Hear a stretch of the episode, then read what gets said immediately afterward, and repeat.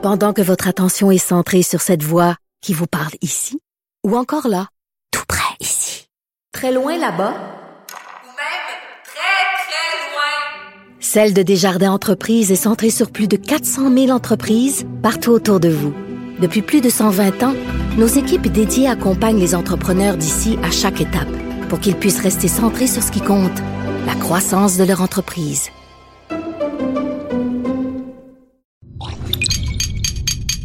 Cube Radio.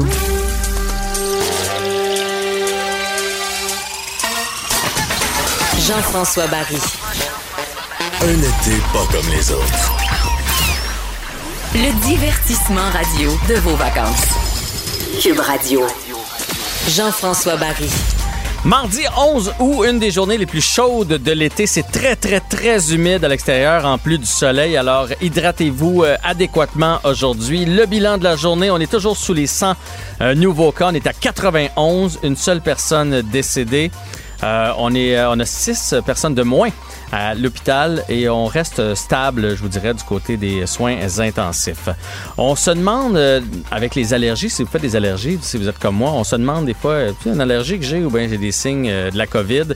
Et là, il y a peut-être des gens qui disent, ah, il, exagère lui avec ses allergies. Moi, je faisais pas d'allergie avant. Puis je me disais exactement ça. Je me disais, les allergies, voyons donc, manquer le bureau ou pas être fonctionnel parce que tu as des allergies. Mais quand ça frappe, je vous le dis, ça frappe. Et on va en parler tout de suite avec Marie-Josée Franqueur, allergologue et immunologue pédiatrique. Bonjour, Madame Franqueur. Oui, bonjour, Monsieur Barry. Merci de prendre le, temps euh, pour nous aujourd'hui. C'est la grosse saison des allergies qui commence. Euh, en tout cas, c'est ce que c'est ce que je ressens moi. Une des, une des saisons, là, parce qu'en fait, euh, les allergies saisonnières, il y a des pics différents selon la cause. Mais Mhm. là, actuellement, c'est les pollens d'herbe à poux là, qui vont battre leur plein au Québec. Et est-ce qu'il y a des gens depuis le début de l'année, euh, peut-être que vous en avez été conscient, qui mélangent les symptômes de la COVID et les symptômes des allergies? Ben, en fait, euh, les symptômes typiques là, des allergies saisonnières, c'est vraiment euh, d'avoir euh, de l'écoulement nasal. C'est surtout des sécrétions qui sont vraiment très claires. Euh, dans le cas du COVID, c'est plutôt rare de rencontrer ces symptômes-là. Euh, au niveau de la congestion nasale, les gens vont vraiment sentir, dans le cas des allergies là, saisonnières, vraiment une sensation qu'ils ont comme une pression au niveau des sinus. On vraiment ça de- dans le COVID. Euh, les autres symptômes vraiment typiques des allergies saisonnières, c'est les quintes d'éternuement, là, vraiment en série. On voit absolument pas ça dans le cas du COVID. Euh, les démangeaisons intenses du nez et des yeux, ça c'est flagrant là, dans les dans la saison des allergies, mais aussi pour les gens qui ont des allergies aux animaux, alors qu'on va pas rencontrer ça dans le COVID. Euh, les symptômes oculaires, donc les yeux rouges, les yeux qui coulent, qui piquent, ça aussi c'est propre aux allergies saisonnières. Donc ça c'est vraiment quand même des bonnes différences. Là où il pourrait avoir une ressemblance, ben c'est s'il y a de la toux, parce que dans le cas des allergies saisonnières, quand les sécrétions euh, qui sont produites coulent en arrière de la gorge, ça peut déclencher un réflexe de toux ou de, tu sais, comme de racler sa gorge, là, comme si on voulait euh, se dégager. Euh, par contre, euh, on, on va euh, aussi avoir des gens qui vont avoir aussi de l'asthme associé aux allergies saisonnières. Donc, effectivement, ça, ça pourrait être un symptôme là, commun des deux côtés. Mais clairement, il n'y a pas de fièvre, là, même si on appelle ça le, le rhume des foins, là, ça cause pas de, de, de température, alors que dans le COVID, on va avoir de la fièvre. Et euh, donc, c'est quand même des différences qui sont euh, quand même euh, notées. Fait que là, il faut arrêter de nous regarder de travers si on tousse un peu parce que moi, j'ai eu ça. Puis je vous dirais que présentement, quelqu'un qui tousse à l'épicerie ou à la pharmacie, c'est pas bien vu. Tout le monde a l'impression qu'on est en train de contaminer à la COVID. Dans, si on a des doutes, là, ou si on est anxieux, on se fait comme, mon Dieu, j'ai, j'ai, la gorge qui picote ou j'ai le nez qui coule, ben, on va passer le test quand même pour la COVID dans le cas d'un doute?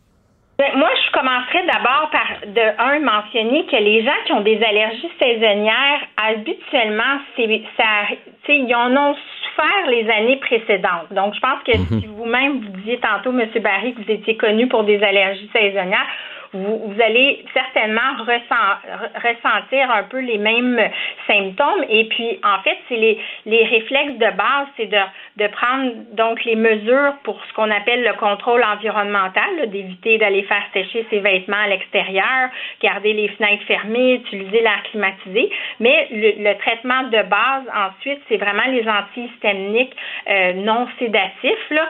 Et déjà, les gens, s'ils voient une amélioration dans les 24-48 heures, serait pas le cas avec le COVID. Donc, je pense qu'avant de courir tout de suite à un centre de dépistage, je commencerais par avoir les réflexes usuels de la prise en charge de leur rhinite. Il y a certains patients qui vont avoir déjà une prescription aussi de corticostéroïdes nasaux, les fameux euh, traitements de spray pour le nez. Puis, il y a aussi des gouttes oculaires qui peuvent être utilisées. Donc, je pense que ce serait la première démarche. Effectivement, dans le doute, on peut demander conseil à son pharmacien, son médecin ou euh, aller passer un test mais je pense que c'est vraiment devant la persistance ou l'aggravation des symptômes que là, il faudrait avoir un, plus une inquiétude par rapport au, COVID comme tel. Mais je pense que le, message à retenir aussi, c'est que si vos symptômes sont répétitifs à chaque année, à peu près à la même période, ben c'est grand temps d'en parler à votre médecin de famille parce qu'on a vraiment des traitements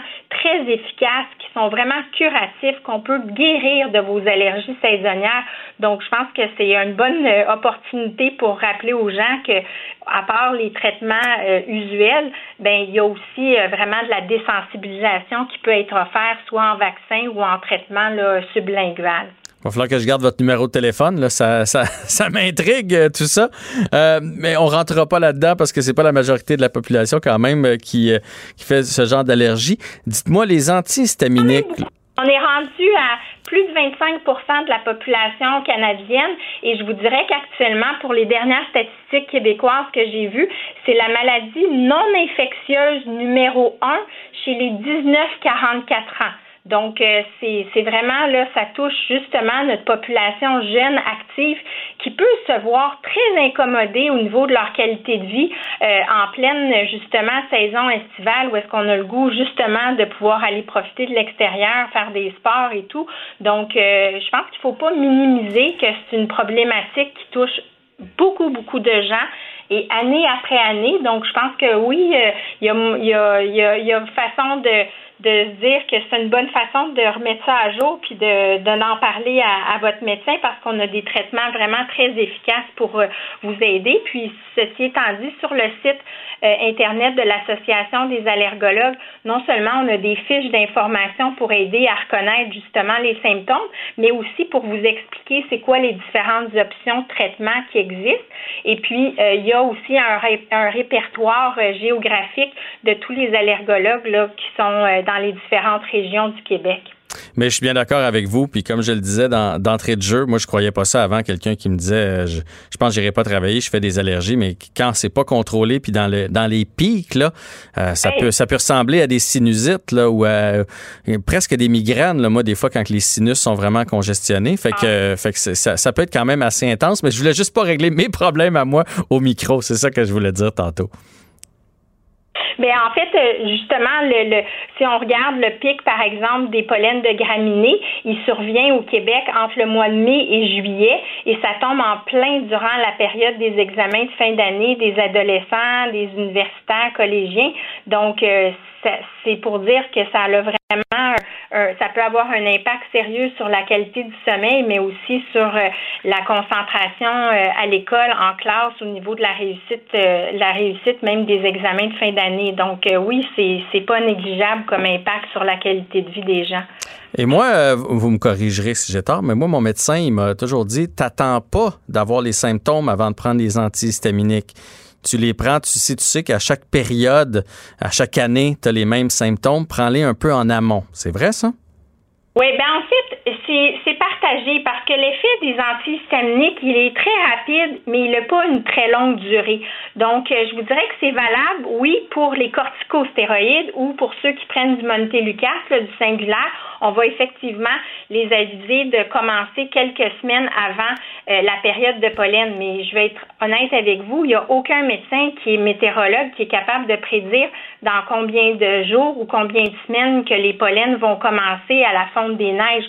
On a des hivers euh, parfois euh, où est-ce qu'il a fait très froid très tard en mars puis d'autres où est-ce que ça a été très, très précoce. Alors, je veux dire, c'est pas toujours si évident que ça de, s'ajuster au niveau du début de la prise des traitements. Mais je vous le répète, si vos symptômes sont répétitifs année après année, euh, c'est que vous avez euh, vous seriez un bon candidat pour de la désensibilisation. On va aller essayer ça. Dernière question pour vous, si parce qu'on sait que les enfants, par exemple, qui ont de l'asthme, euh, les asthmatiques là, sévères, pourraient être euh, ben, plus incommodés par la COVID. Est-ce que c'est la même chose avec les gens qui font des allergies? Parce que veut, pas, on, respire moins bien, etc. Donc, est-ce qu'on peut comparer les deux situations? On n'a pas de, on n'a pas d'évidence que ça, c'est un, un, groupe qui a été plus à risque d'avoir la COVID ou d'avoir, en avoir des complications. Euh, nous, ce qu'on recommande à nos patients, c'est de continuer leur traitement et le plus important, justement, c'est de garder leur traitement de prévention. Par exemple, pour les asthmatiques, de continuer leur corticostéroïde inhalé. Ça, c'est très important, mais c'est il y, a, un élément, par contre, qu'il faut garder en tête, c'est que les gens qui ont le rhume des foins, qui ont des allergies saisonnières, vont avoir tendance à beaucoup, évidemment, éternuer, se toucher le nez, euh, avoir à se moucher. Donc, ils se manipulent beaucoup plus le visage. Alors, on le sait que c'est un mode de transmission euh, euh, pour la, la, la, COVID. Alors, mhm. toutes les mesures d'hygiène usuelles, de se moucher le nez rapidement, de jeter son mouchoir, de se laver les mains, d'éviter de porter ses mains au visage le plus possible. Mais par définition, quand on est prêt avec les yeux qui piquent puis le nez qui coule, qui éternue et, et qui pique énormément, ben c'est sûr que ça peut porter plus à risque de mettre ses mains euh, au visage. Là. Mais c'est pas comme telle une catégorie nécessairement de gens qui sont plus à risque, c'est plus par les conséquences, si on veut, de leurs symptômes. D'où l'importance de, de prendre leur traitement euh, de façon optimale. Tout ça est très bien expliqué, docteur Franqueur. Euh, merci beaucoup. On vous laisse aller. Je sais que vous avez des patients qui vous attendent. Alors, merci d'avoir pris du temps pour nous aujourd'hui pour nous expliquer bon, qu'on est dans la, période des allergies, mais qu'il y a une bonne différence entre les symptômes. C'est difficile parce qu'il fait chaud, il vente, euh, il n'y a pas eu beaucoup de pluie. Alors, malheureusement, ça va être une saison qui va être, euh, qui va être intense pour les gens touchés par les allergies à l'herbe à poux. Bon, ben merci de m'encourager. Je vous souhaite une belle journée. Merci, bonne journée. Au revoir. Au revoir. Marie-Josée Franqueur. Le commentaire de Olivier Primo, un entrepreneur pas comme les autres. Olivier Primo, comment vas-tu? Ça va super bien. Olivier, euh, je m'entendais en rétroaction, mais je pense que maintenant c'est correct. Parfait. Je, voulais, te dire baisse ton son ou je sais pas trop quoi, mais là, tout est revenu à la normale. Est-ce que tu as regardé la loterie hier? J'ai regardé avec intérêt. Euh, est-ce que tu as vu euh, les tweets de Roberto Luongo qui dit que c'était arrangé et que la balle des Rangers avait de l'air plus flottante? Il a dit, ouais, il a dit deux, trois minutes avant, euh, il a tweeté Regardez la balle des Rangers, c'est elle qui va sortir, elle a de l'air la plus lourde ou puis là, le, le Twitter s'est enflammé et comme de fait, c'est New York Rangers qui ont remporté la loterie, et c'est le cas de le dire, la loterie. Euh, ah, ouais, comme quoi la Ligue, mettons, c'est ce qu'elle préférait. Puis j'avoue que c'est très, très, très logique de vouloir l'envoyer avec les Rangers de New York dans le gros marché. Exact. Est-ce qu'on est dans la conspiration, là, parce que la COVID nous emporte? Je ne sais pas, mais il y a quand même Roberto Luongo qui a tweeté ça. Euh, puis là, après, il y a plein d'autres spécialistes qui se sont enflammés. Puis c'était plus une joke que d'autres choses, sauf que c'est quand même ça qui est sorti. Et euh, je pense que pour lui, c'était, ben, s'il veut gagner la Coupe Stanley rapidement, c'était la pire place où aller. Mais pour lui, je pense que ça va être bon parce que à New York, ça va être Monsieur Hockey, puis c'est peut-être la vedette que les Rangers de New York attendaient euh, depuis longtemps. On sait que New York, pour les Québécois qui ne le savent pas, c'est un marché énorme de hockey. Euh, puis avec les Panarines et tout ça, là, je pense qu'ils vont avoir une bonne équipe. Euh, mais, je te, mais je te reprends. Pourquoi tu as dit s'il veut gagner la Coupe cette année, c'est la pire place où aller? Ben, tu sais, c'est une équipe en reconstruction. C'est ça, je m'en allais dire que le propriétaire a fait une lettre ouverte aux partisans. Ben oui, mais attends un peu, là. C'était en 2018, ça, Olivier. Depuis ce temps-là, Panarine, Capo Caco, puis là, Lafrenière. Dans deux ans, cette équipe-là, euh, à chaque début d'année, on va dire qu'ils sont assurés de faire les séries. Puis après ça, ah non, moi je pense que c'est, c'est, son, son, il est à la bonne place pour gagner une Coupe Stanley d'ici les 5-6 prochaines années. ça va prendre une très bonne défensive et surtout un très bon gardien de but. Euh, Ouais, mais là, le jeune, là, Kirkoukin, ou euh, j'oublie oui. son nom, là, il, il- il est pas piqué des verres, lui, là. c'est tout un gardien de but, mais je pense que ça va être comme euh, à Philadelphie, ça reste à prouver. Puis tu sais, on- on va parler de gardien de but là, deux secondes. Là. Depuis Carey Price, il n'y a pas ou très peu de gardiens dans la Ligue nationale qui sont arrivés et qu'on pouvait dire tout de suite en partant, ça va être un gardien de but dominant. Euh, Puis je pense que les Rangers de New York, ils ont une très bonne offensive, très très bonne. Je veux dire, ils ont des gros joueurs. Est-ce qu'ils ont une défensive un gardien de but en ce moment? Ça reste à prouver. Ils n'ont vraiment pas une grosse défensive, mais pour un marché comme pour la Ligue nationale, New York était la meilleure place où ils pouvaient aller. Parce que ça, on s'en est parlé de Toronto, qui est un énorme marché aussi, Pittsburgh, qui est rendu un énorme marché depuis Crosby. Oui, ça aurait été le fun, euh, un Lafrenière là-bas, mais en même temps, ça fait tellement longtemps qu'ils ont des grosses vedettes, puis même à Toronto, ils perdent, mais ils ont des grosses vedettes. Le monde sont habitués à des grosses vedettes. Là, New York, c'est comme euh, c'est la pépite d'or là, qui s'en vient. Euh, écoute, j'ai vraiment, vraiment hâte. C'est qui la plus grosse vedette qu'ils ont eue? Depuis la Lafrenière? Oui, il y a eu Lundqvist, là, tout le monde est d'accord avec ça. C'était Marc Messier, à Euh, mon avis. C'est ce que je m'en allais dire. On retourne aussi loin que Marc Messier. Hmm. Euh, fait que c'est- puis je pense que entre toi et moi, je pense qu'Alexis Lafrenière va être très, très content de jouer dans la Big Apple. Ben ouais. Euh, ça va être une vedette là-bas. Là. Ça va être malade pour lui. Mais là, tu me fais repenser à la boule, puis c'est drôle parce que je me suis quand même passé la réflexion, puis là, je voyais pas de complot. Premièrement, c'est celle qui a échappé, hein, le gars de. Oui, exactement. C'est la boule, il a échappé la boule du boulier. Euh, première Oui. des choses. Puis moi aussi, je trouvais que c'était toujours les mêmes qui flottaient parce que tu as sûrement vu la vidéo de la loterie au ralenti. C'était les trois, quatre mêmes, puis les autres restaient dans le fond. Fait que là, là, je vais la revisionner autrement, euh, la, la vidéo de la loterie. Et est-ce que tu as vu la boule des Maple Leafs de Toronto, juste avant que celle des Rangers réussisse à monter, qui frappe les deux poteaux, qui frappe les deux rebords et qui refuse de monter. C'est, c'est, écoute, regarde, on va en parler pendant longtemps. Ça, c'est comme le but. Est-ce qu'il était bon de Michel Côté? On ne sait pas. Mais, en tout cas, tout ça pour te dire qu'il y a eu quand même euh, fabulation hier sur les, sur les internets. Et euh, j'étais, j'étais au rendez-vous. Et quand, quand Rangers a sorti, j'étais tellement content pour lui parce que, justement, il va vraiment avoir du fun là-bas.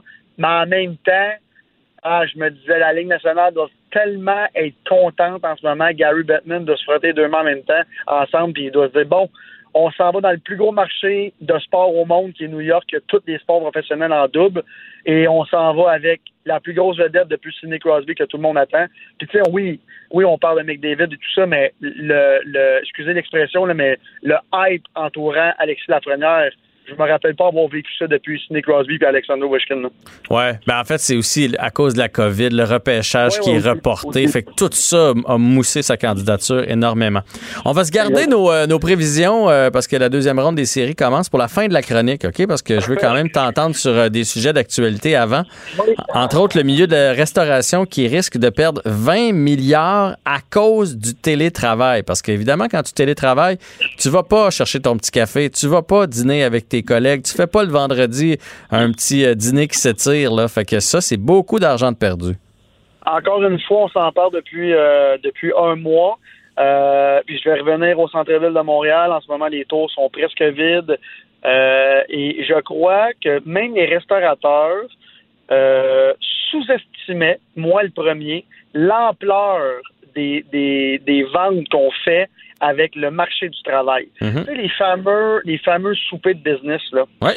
Euh, pour les gros, gros restaurants, encore une fois, je m'excuse de l'expression, mais high-end, là, prestigieux, euh, qui coûte cher et tout ça, en ce moment, il n'y en a pas parce que, premièrement, c'est du télétravail et deuxièmement, il n'y a plus de gros comptes de dépenses. Tout le monde a coupé puis ils ont dit on s'en reparle dans six mois, on s'en parle dans un an. Euh, je vais vous donner un exemple. Moi, mon j'ai un produit qui est vendu avec la BAP partout au Québec. Il n'y en a plus de dîner et de souper d'affaires en ce moment. Il n'y en a plus. Ils en font plus. Ils n'ont plus de budget pour ça parce qu'ils se concentrent à vendre euh, du liquide le plus possible pour récupérer toutes les ventes qu'ils ont perdues dans les restaurants dans les quatre derniers mois. Alors, en ce moment, je me mets à la place des gros, gros, des gros, gros comptes comme les banques, euh, qui en ce moment a une carte euh, et qui va inviter ses clients dans des gros restaurants le midi, il n'y en a pas. Je veux dire, comme toi, tous les cafés, c'est tous les petits, les petits business dans les métros, dans les grosses places. J'arrête pas de parler de la place d'une ville, voyons, j'ai encore un, un blanc de mémoire. Ville-Marie? Euh, exactement. Non, mais c'est Euh, un classique. Tu vois, tout le monde le matin, ça sort du métro ou ça monte dans les ascenseurs. Tout le monde a son petit café à la main. C'est quasiment, c'est quasiment un trend. Tu sais, ça te prend ça. C'est quasiment ton extension. Fait que, mais c'est de l'argent, ça, là. là. Exactement. Et j'ai des amis qui travaillent encore une fois à cette place-là. Ils ont tout, tout, tout, tout rénové avant Noël. C'est une belle place qui s'appelle le 4 cartes. Ils ont mis des dizaines de millions. Il y a une vingtaine de beaux restaurants en bas, soit pour apporter, soit que tu peux manger là. Et tout le monde qui m'en parle me dit oui, on s'ennuie d'aller chercher notre petit café, notre belle petite salade, mais les employés sauvent tellement d'argent parce que les salades là-bas, c'est 20 le café, Mhm. c'est 5 Tu sais, ça va vite là, pour l'économie. Euh, j'ai lu 20 milliards, puis je pense que ça, c'est à court terme, parce qu'à long terme, il y a énormément de ces restaurants-là qui vont refermer. Alors là, l'économie va ralentir encore. Les employés vont perdre leur job. Parce qu'en ce moment, oui, il- y a beaucoup de restos qui ont, qui ont, qui ont ouvert leurs portes à nouveau, mais il y en a beaucoup qui sont encore fermés, dont les miens. J'ai même pas encore ouvert. Là, j'en ouvre un euh, de mes deux restaurants à Laval dans deux semaines. Et je vais te dire, bien franchement, j'ai quand même la, la, la, la, la, la main qui shake parce que est-ce que est-ce que je fais un, un, un bon move en ce moment? Est-ce que je fais un mauvais move? Est-ce que le monde va revenir? Euh, j'ai beaucoup de soupers d'affaires dans ce coin-là. Est-ce que là, écoute, j'ai, j'ai, on est comme dans le néant parce que j'entends des amis restaurateurs qui fonctionnent encore très bien, puis j'en en, en entends d'autres que c'est des histoires d'horreur, Jean-François. Horreur. Euh, puis la seconde que la subvention va finir pour les salaires, c'est fini. Et là, la PCU va finir un jour. Ça aussi, là. C'est ceux qui travaillent pas en ce moment puis qu'ils sont quand même capables de vivre avec des économies puis tout ça, qui reçoivent la PCU, quand ils vont arrêter, puis c'est des consommateurs de restaurants, c'est fini le restaurant.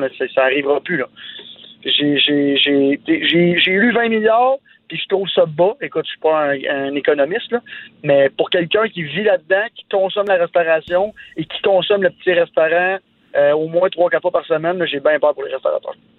Ben, en tout cas, ça va être à suivre. Puis si on a les moyens, il faut continuer de les encourager. Hein. Moi, je le faisais pendant la, la pandémie, je le fais encore, mais même pendant le confinement, une fois par semaine, on allait se chercher de la bouffe dans un petit resto du coin. Là, les gens qu'on aimait fréquenter dans les dernières années, juste pour leur permettre de survivre. Je, voyais ça comme une espèce de petite mission sociale. Ça aussi, puis là, il y a une, une subvention ce matin qui est annoncée euh, par le gouvernement Legault, 4 millions de dollars pour la région de Québec. Mhm. Jean-François, 4 millions, là. Je, veux dire, oui, c'est ça paraît beaucoup d'argent, mais pour relancer l'économie de Québec, encore une fois, c'est comme mettre quand, on- quand ils ont annoncé 400 000 pour les terrasses à Montréal, c'est, des là. C'est la, vraie vérité, c'est ça. Fait que, on, là, on parle d'injecter des milliards et des milliards et des milliards et des pertes de milliards de dollars. Et là, on injecte 4 millions de dollars pour la région de Québec. Euh, écoute, je suis comme... Je me demande premièrement où va aller cet argent-là, à quoi elle va servir. Euh, je, suis un peu dans... Je trouve ça un peu dans une zone grise. On dirait que dans ce moment, on garoche de l'argent à gauche, à droite pour, pour, pour montrer qu'on garoche de l'argent. Mais elle va servir à quoi? Est-ce que c'est de l'argent qu'on prend, qu'on met directement aux poubelles?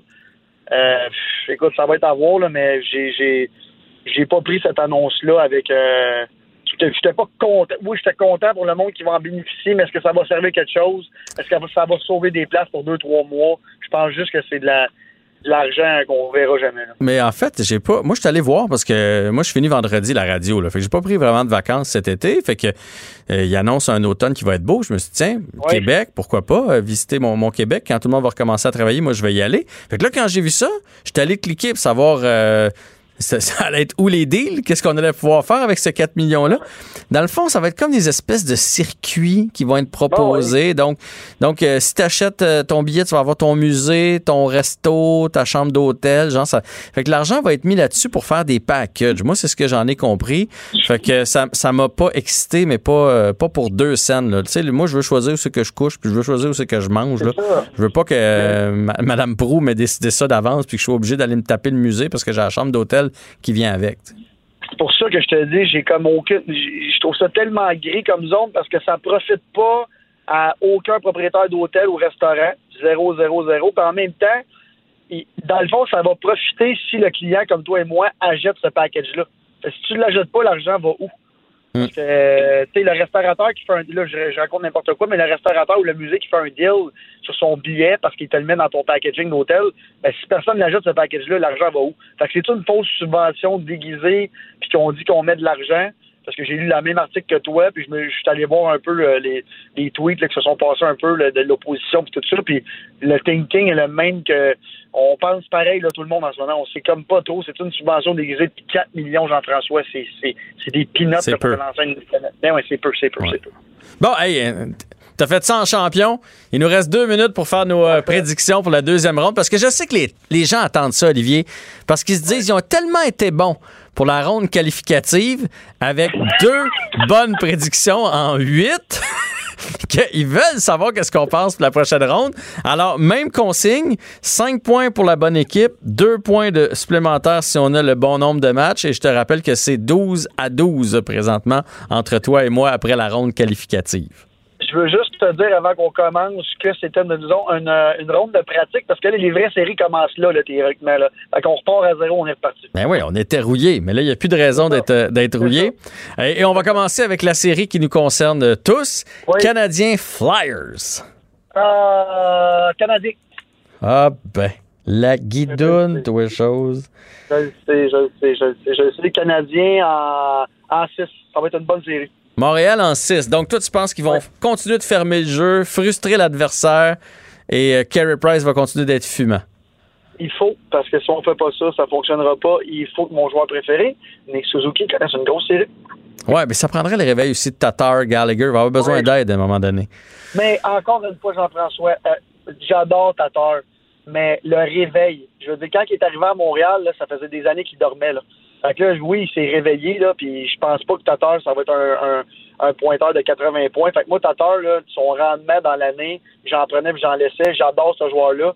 Le réveil. S'il pouvait juste contribuer comme on pense qu'il contribue, ça serait bon, là, mais ça va pas.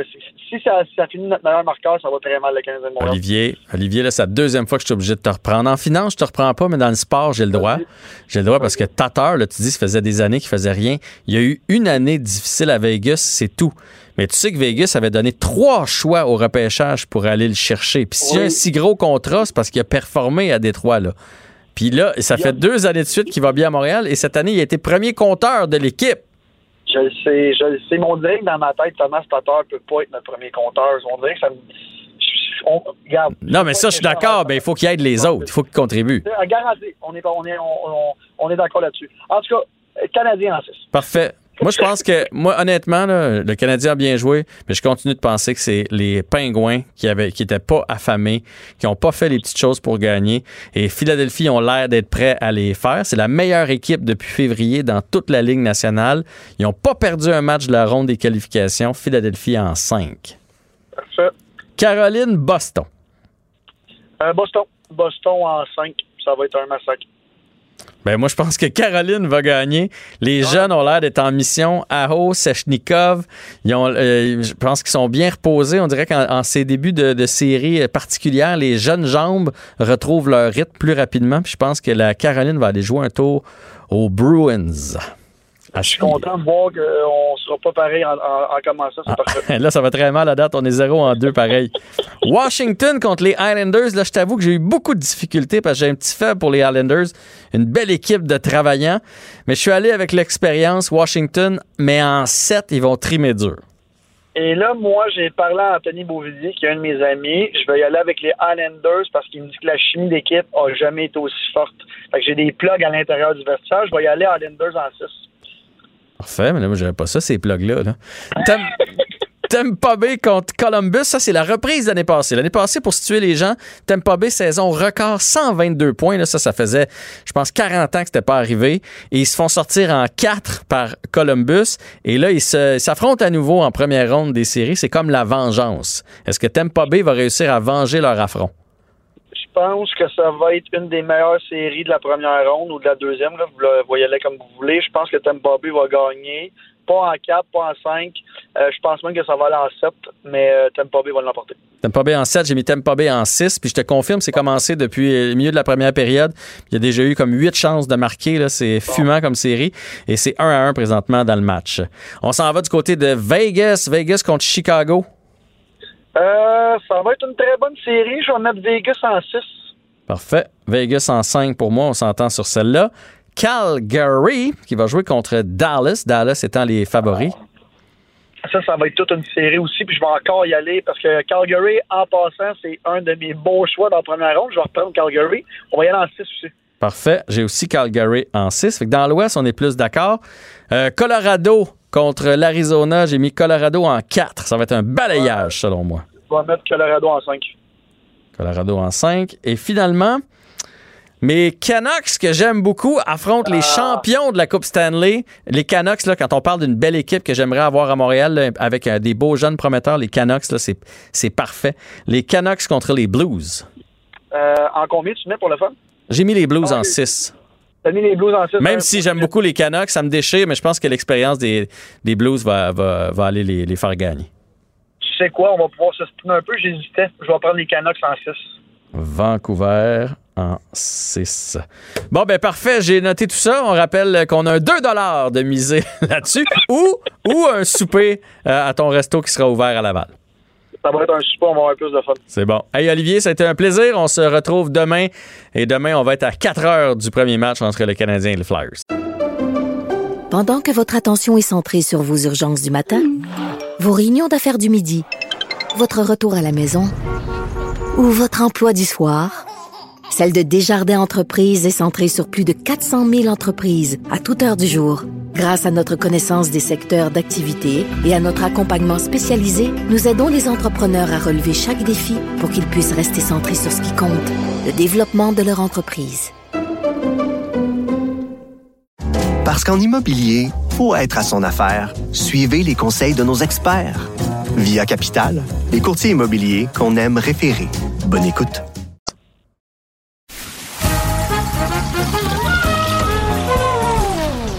Ben non, il n'y a pas de quiz. Mais Jean-François vous donne quand même les réponses à vos questions. Cube Radio. Un été pas comme les autres. Chronique culturelle avec Anaïs Gertin-Lacroix. Bonjour Anaïs. Allô, Jean-François. Alors Anaïs, Robin Williams fait beaucoup jaser cette semaine. Oui, ben en fait, aujourd'hui, ça fait six ans que Robin Williams nous a quittés, donc il s'est enlevé la vie le Déjà, 11 août hein? 2014. Déjà, il me semble moins, ça rendrait que ça fait... euh, J'avais l'impression que c'était deux, de trois ans. fait? Ben moi aussi, quand j'ai vu ça passer, je me voyons, c'est en 2014. Et euh, on va parler justement dans quelques instants d'un documentaire qui viendra euh, sous peu sur un peu la vie de Robin Williams. Donc depuis euh, deux, trois semaines, dans les médias, on parle beaucoup de cet acteur chouchou-là qui nous a quittés. Je veux dire, je pense que tout le monde, euh, je sais pas toi, mais je veux dire, moi, je veux dire, Robin Williams faisait partie de mes acteurs favoris. J'aurais voulu l'avoir dans ma famille, j'aurais voulu prendre un café avec il y avait un petit quelque chose Ouais, de sympathique. Ouais. Oui, absolument, qui est un peu comme à, la Tom Hanks aussi, qui cadre pas on dirait, dans le gros euh, glamour hollywoodien. Et euh, là, je, vous en parle aujourd'hui, en fait, parce que on sait que Donald Trump et euh, Twitter, euh, ben souvent, ça finit en bagarre, il envoie un peu promener tout le monde, et la pomme tombe pas loin de l'arbre.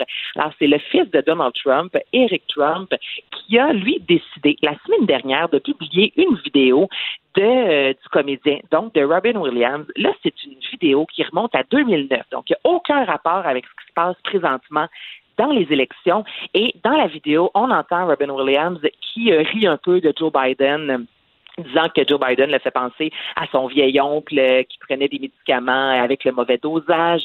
Il dit il y a toujours beaucoup d'humour ici, la preuve, Joe Biden est là et il divague. Donc, il s'en prend à son rivage. Je te fais entendre un extrait de cette vidéo-là qui a été partagée des milliers de fois sur Twitter.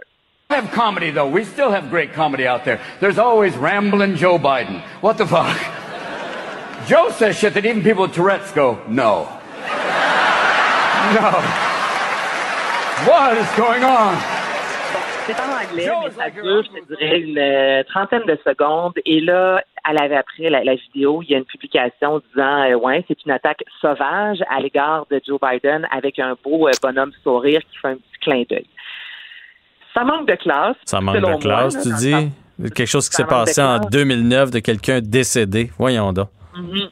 Ça n'a juste pas de sens. Donc là, Zelda Williams, qui est la fille de Robin Williams, a décidé de répondre sur Twitter disant pendant que vous sortez des vieux souvenirs, là, puis là, entre guillemets, en gros, pour promouvoir une cause politique, ben, vous devriez voir ce que mon père a dit à propos de votre père. Et là, on ramène un, justement, Robin Williams, qui, en 2012, disait que Tom, euh, pas Tom, excuse-moi, que Donald Trump était effrayant, qu'il jouait au Monopoly avec des vrais immeubles et qu'il était capable de dire de sa fille qu'elle était attirante. Donc là, ça, ça a été retweeté, tu comprendras. Donc, Quelle belle réplique.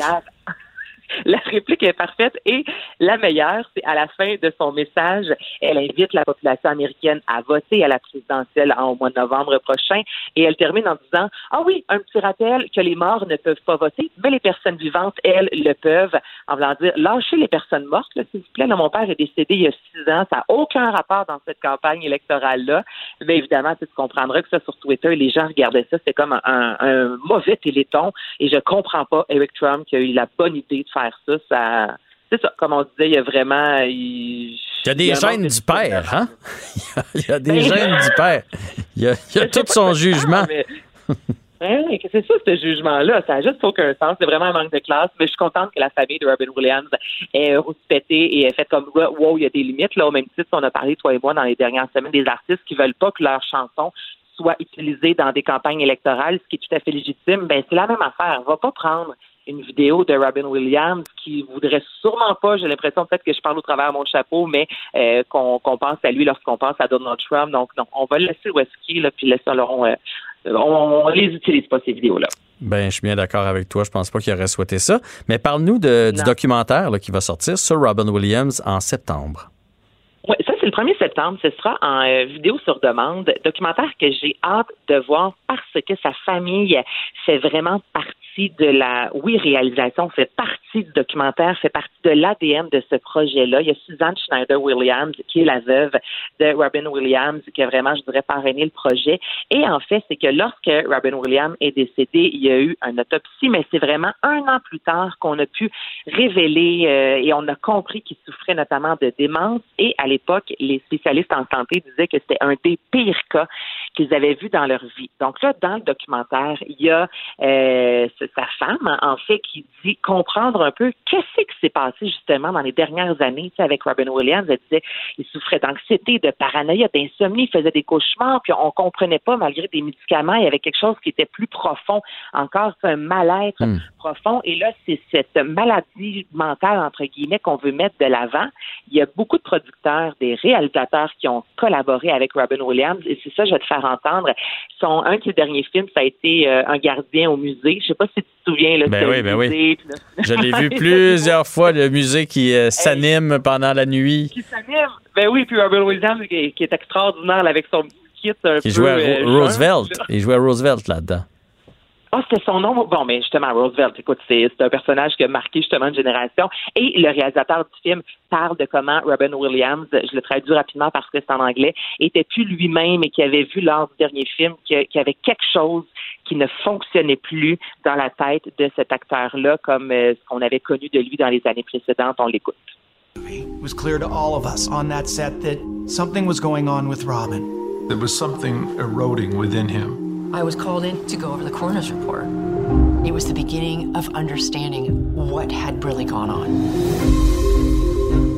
On met vraiment on veut saluer la, carrière de cet homme-là, comme on disait tantôt, qui a marqué plusieurs générations, et on veut aussi mettre de l'avant cette maladie-là. Puis euh, sa femme disait en entrevue, c'est-à-dire avec Robin Williams, avant son décès, on a jasé de lui ce qu'il voulait léguer, puis il voulait que les gens aient pas peur. Et là, je pense à Pat Adam, justement, il voulait que les gens foncent dans la vie et laissent leur peur de côté. Fait qu'elle dit, moi, faire ce documentaire-là pour montrer que oui, ça existe, euh, que tu peux t'enlever la vie quand mentalement tu es plus apte vraiment à comprendre ce qui se passe dans la réalité quand tu es souffrant, ben pour elle, c'était comme une belle façon de dire au revoir à son homme. Donc, il y a quelque chose autour de tout ça que je trouve magnifique et ce sera diffusé le 1er septembre prochain.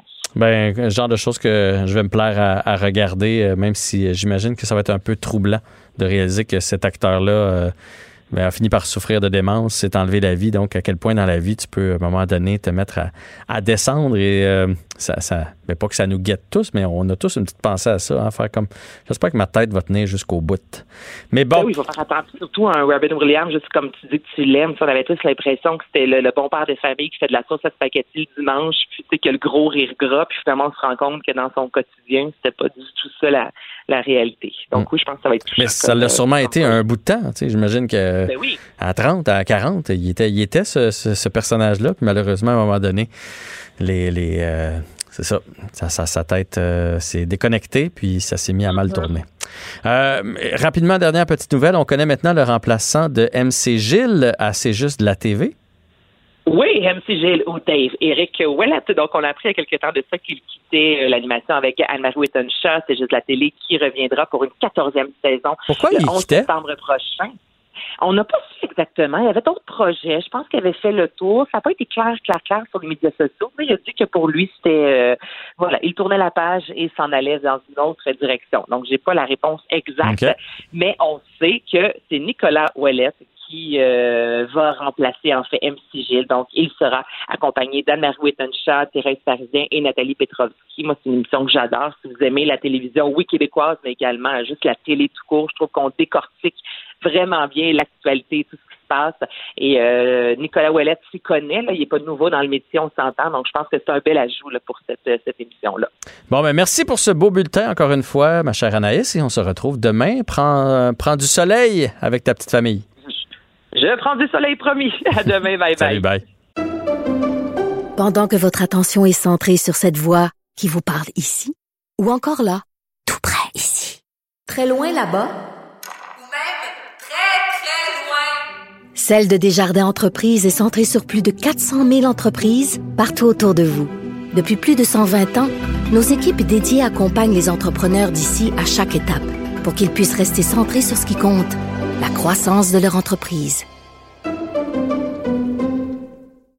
Parce qu'en immobilier, faut être à son affaire. Suivez les conseils de nos experts.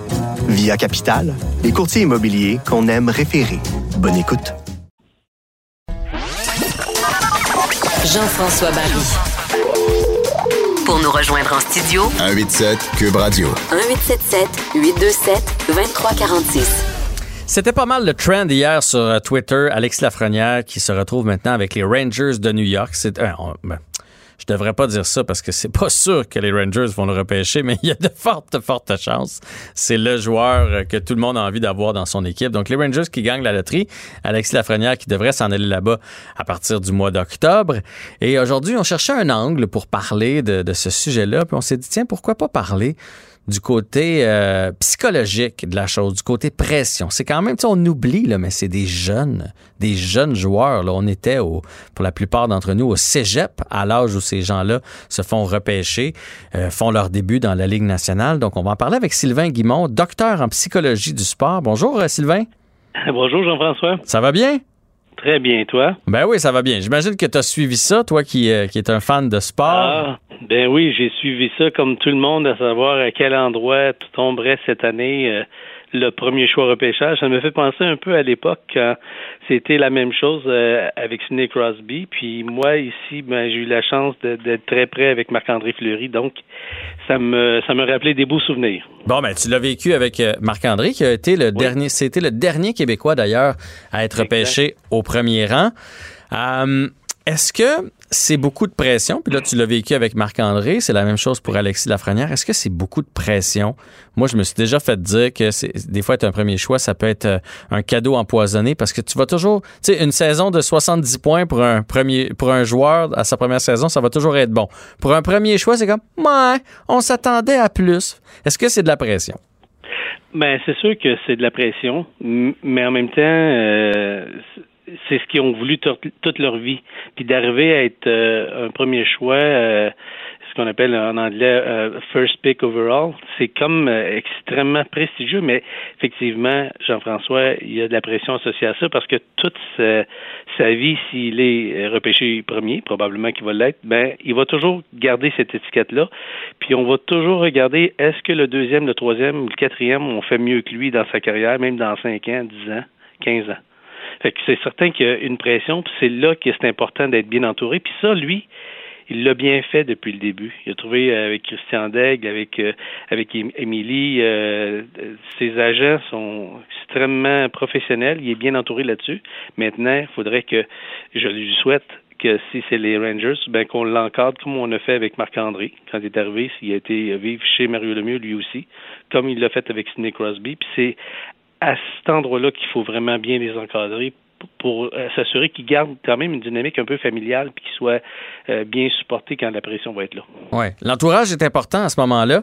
Et j'imagine que les valeurs aussi, tout ce qu'on a enseigné à nos enfants, ça semble être une famille plutôt terre à terre. On, le voit pas bien ben.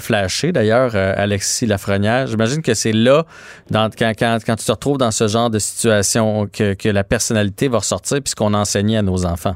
Tellement important, les parents, dans, à ce moment-ci, mais comment ils l'ont élevé depuis qu'il est tout jeune? C'est sûr que si ça a commencé, euh, puis oui, déjà, il jouait dans le 3A. Il n'était pas le meilleur à ce moment-là. Mm-hmm. Il y en avait d'autres. Il y avait le petit parent qui était très, très bon. Il y en avait d'autres. Et pourtant, quand il est arrivé dans le Bantam, là, son physique a changé, puis il a commencé à se démarquer. Puis je pense qu'avec les parents terre à terre, puis des valeurs, comme tu le dis, qui sont importantes, ben là, c'est là que ça va, ça va compter vraiment très, très important pour lui de bien s'entourer puis d'être capable d'avoir des gens qui parlent quand la pression sera forte. Est-ce que le plus grand défi d'Alexis Lafrenière, en prenant pour acquis qu'il va se retrouver à New York, il est sur la glace ou en dehors de la glace? Parce qu'il y a beaucoup de distractions à New York. Oui, c'est un bon point. Euh, les Rangers, c'est une très bonne organisation. Moi, j'ai eu la chance de faire des choses avec eux. Euh, c'est c'est une organisation pour laquelle on veut aller, comme avec le Canadien de Montréal, et j'ai l'impression qu'ils vont bien l'entourer. Oui, New York, c'est c'est c'est gros, euh, mais pour lui, moi, je trouve que c'est une bonne nouvelle parce que euh, if you're gonna make it big, make it big in New York. Tu sais. Mm-hmm. c'est pour moi, je pense que pour lui, ça peut être euh, ça, ça, peut être extrêmement positif parce que justement, il y a plein d'autres possibilités qui pourraient pas être aussi grandes dans d'autres dans d'autres villes pas aussi euh, pas aussi populaire que, que New York. S'il devient une, une vedette à New York, mais c'était une vedette beaucoup plus gros que si euh, il y avait été à, à d'autres endroits dans la ligue. ah, c'est sûr que mais, entre l'Arizona et New York, là, il y a une méchante différence. C'est ça, Jean-François. Mais je pense pour lui, c'est une belle opportunité si c'est là qu'il se retrouve. Et probablement à 99,9% des chances, c'est là qu'il va aller. Mais je pense que s'il est bien entouré, puis c'est une belle occasion, puis les Rangers, c'est un, un, c'est une organisation solide et, et, très sérieuse. Je pense que ça va être bien pour lui. Toi, tu as travaillé souvent en préparation avec les, les athlètes. Euh, oui. Quand je parlais de distraction tantôt, oui, il y a les distractions de, de bars, de sorties mondaines, de vedettes, etc. Mais j'imagine que quand tu es un premier choix comme ça, il y a les, les distractions qui pourraient empêcher que tu aies une bonne euh, préparation. Tu sais, je pense à des petits tournages pour des commandites, des apparitions à un, une radio ou une émission de télévision. Ce genre de distraction-là, ça peut nuire à un athlète parce qu'il sera, oui, il va être game shape physiquement, mais dans sa tête, il sera pas là c'est là que Émilie Castonguay va devenir importante pour lui, puis qu'elle va guider un peu avec où il peut aller, qu'est-ce qu'il va faire, puis comment on va pas le surcharger hors de la glace, parce que ce serait facile, là. On pourrait le, le placer dans plein d'entrevues, on pourrait même avoir des commerciaux pour lui, on pourrait, il y a plein de choses. Mais je pense, tout comme Pat Brisson a fait avec euh, Sidney Crosby, c'est important cette relation-là, puis toujours de de ne jamais épuiser ta ressource principale qui est ton qui est ton joueur, donc de le protéger euh, dans ça. Je, pense que pour lui, euh, il est en bonne main avec le groupe de Christian puis d'Émilie. Là, j'ai une question, puis ça peut même s'adresser aux parents qui nous écoutent, qui ont des enfants qui, qui performent en, natation, au baseball, le soccer. Comment tu fais pour que Alexis Lafrenière soit conscient que c'est le meilleur? Faut qu'il arrive au camp en se disant, moi, je suis le meilleur, j'ai été le first pick, puis d'ailleurs, toutes les équipes me voulaient comme premier choix, sans être suffisant. Tu sais, la ligne entre ouais. la confiance puis l'arrogance. ouais. Comment tu fais pour euh, un athlète? Ah, J'aime ça que tu m'amènes là. Euh, premièrement, euh, c'est la ligne, elle est très mince. L'arrogance, c'est à l'extérieur de soi.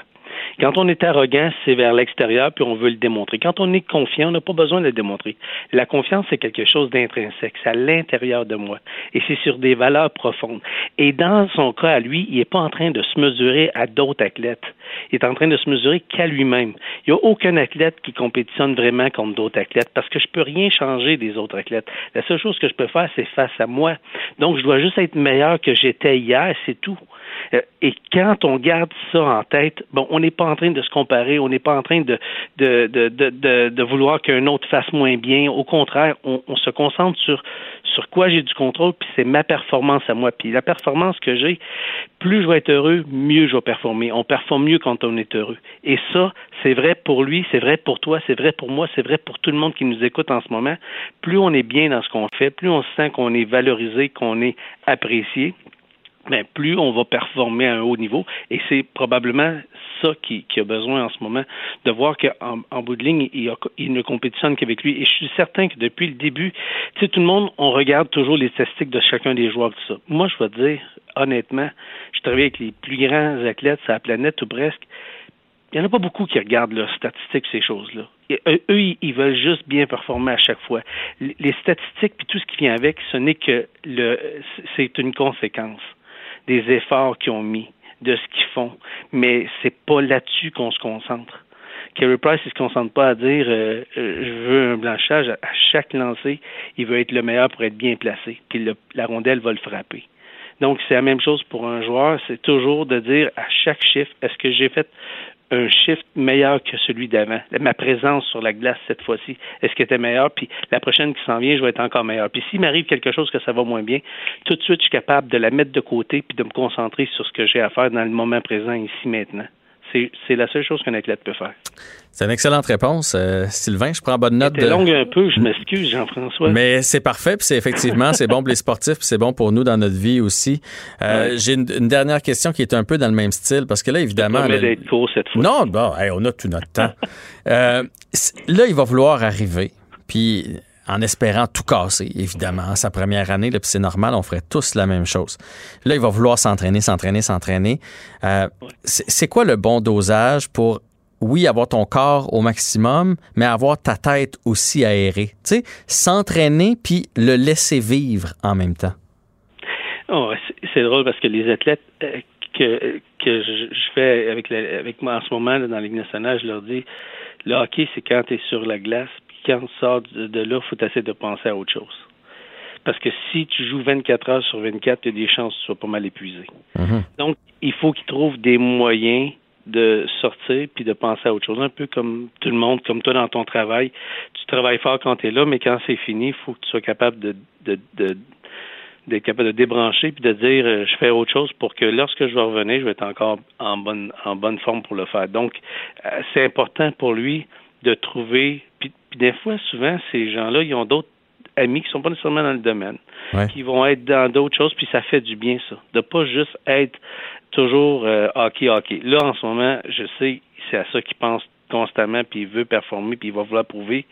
Mais ça va être important pour lui d'être capable de décrocher, puis de, de, de s'amuser, puis d'être un, un, jeune garçon de 19 ans, là, mais avec certaines restrictions que on n'a pas tous quand on avait 19 ans. Là. Ah, il y a beaucoup de pression, il va avoir beaucoup d'argent, il va être dans une grosse ville, il va être populaire. Mais... On n'avait pas ça à 19 ans, Sylvain, je te confirme. mais la, la, le bon point, Jean-François, je pense que la Ligue nationale a fait un pas de géant lorsqu'ils ont mis des règles pour les pour ceux qui rentrent comme année recrues mm -hmm. dans les contrats, dans tout ça.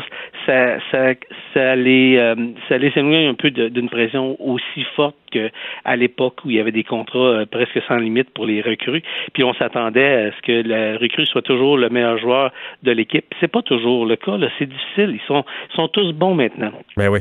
Ben Donc, oui. il va jouer avec euh, les, les, meilleurs de la, de la, planète, puis il va se mesurer à eux, puis on devient meilleur quand on joue avec des meilleurs. Donc, je pense qu'on n'a pas, on n'a pas fini d'entendre parler de lui, puis je suis content. C'est un jeune Québécois.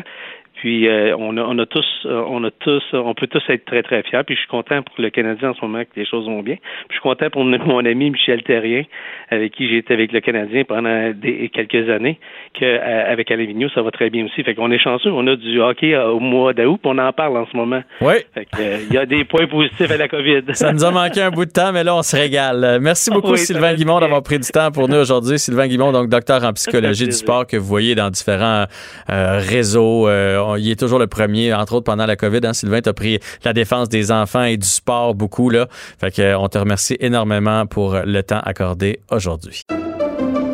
Pendant que votre attention est centrée sur vos urgences du matin, vos réunions d'affaires du midi, votre retour à la maison ou votre emploi du soir, celle de Desjardins Entreprises est centrée sur plus de 400 000 entreprises à toute heure du jour.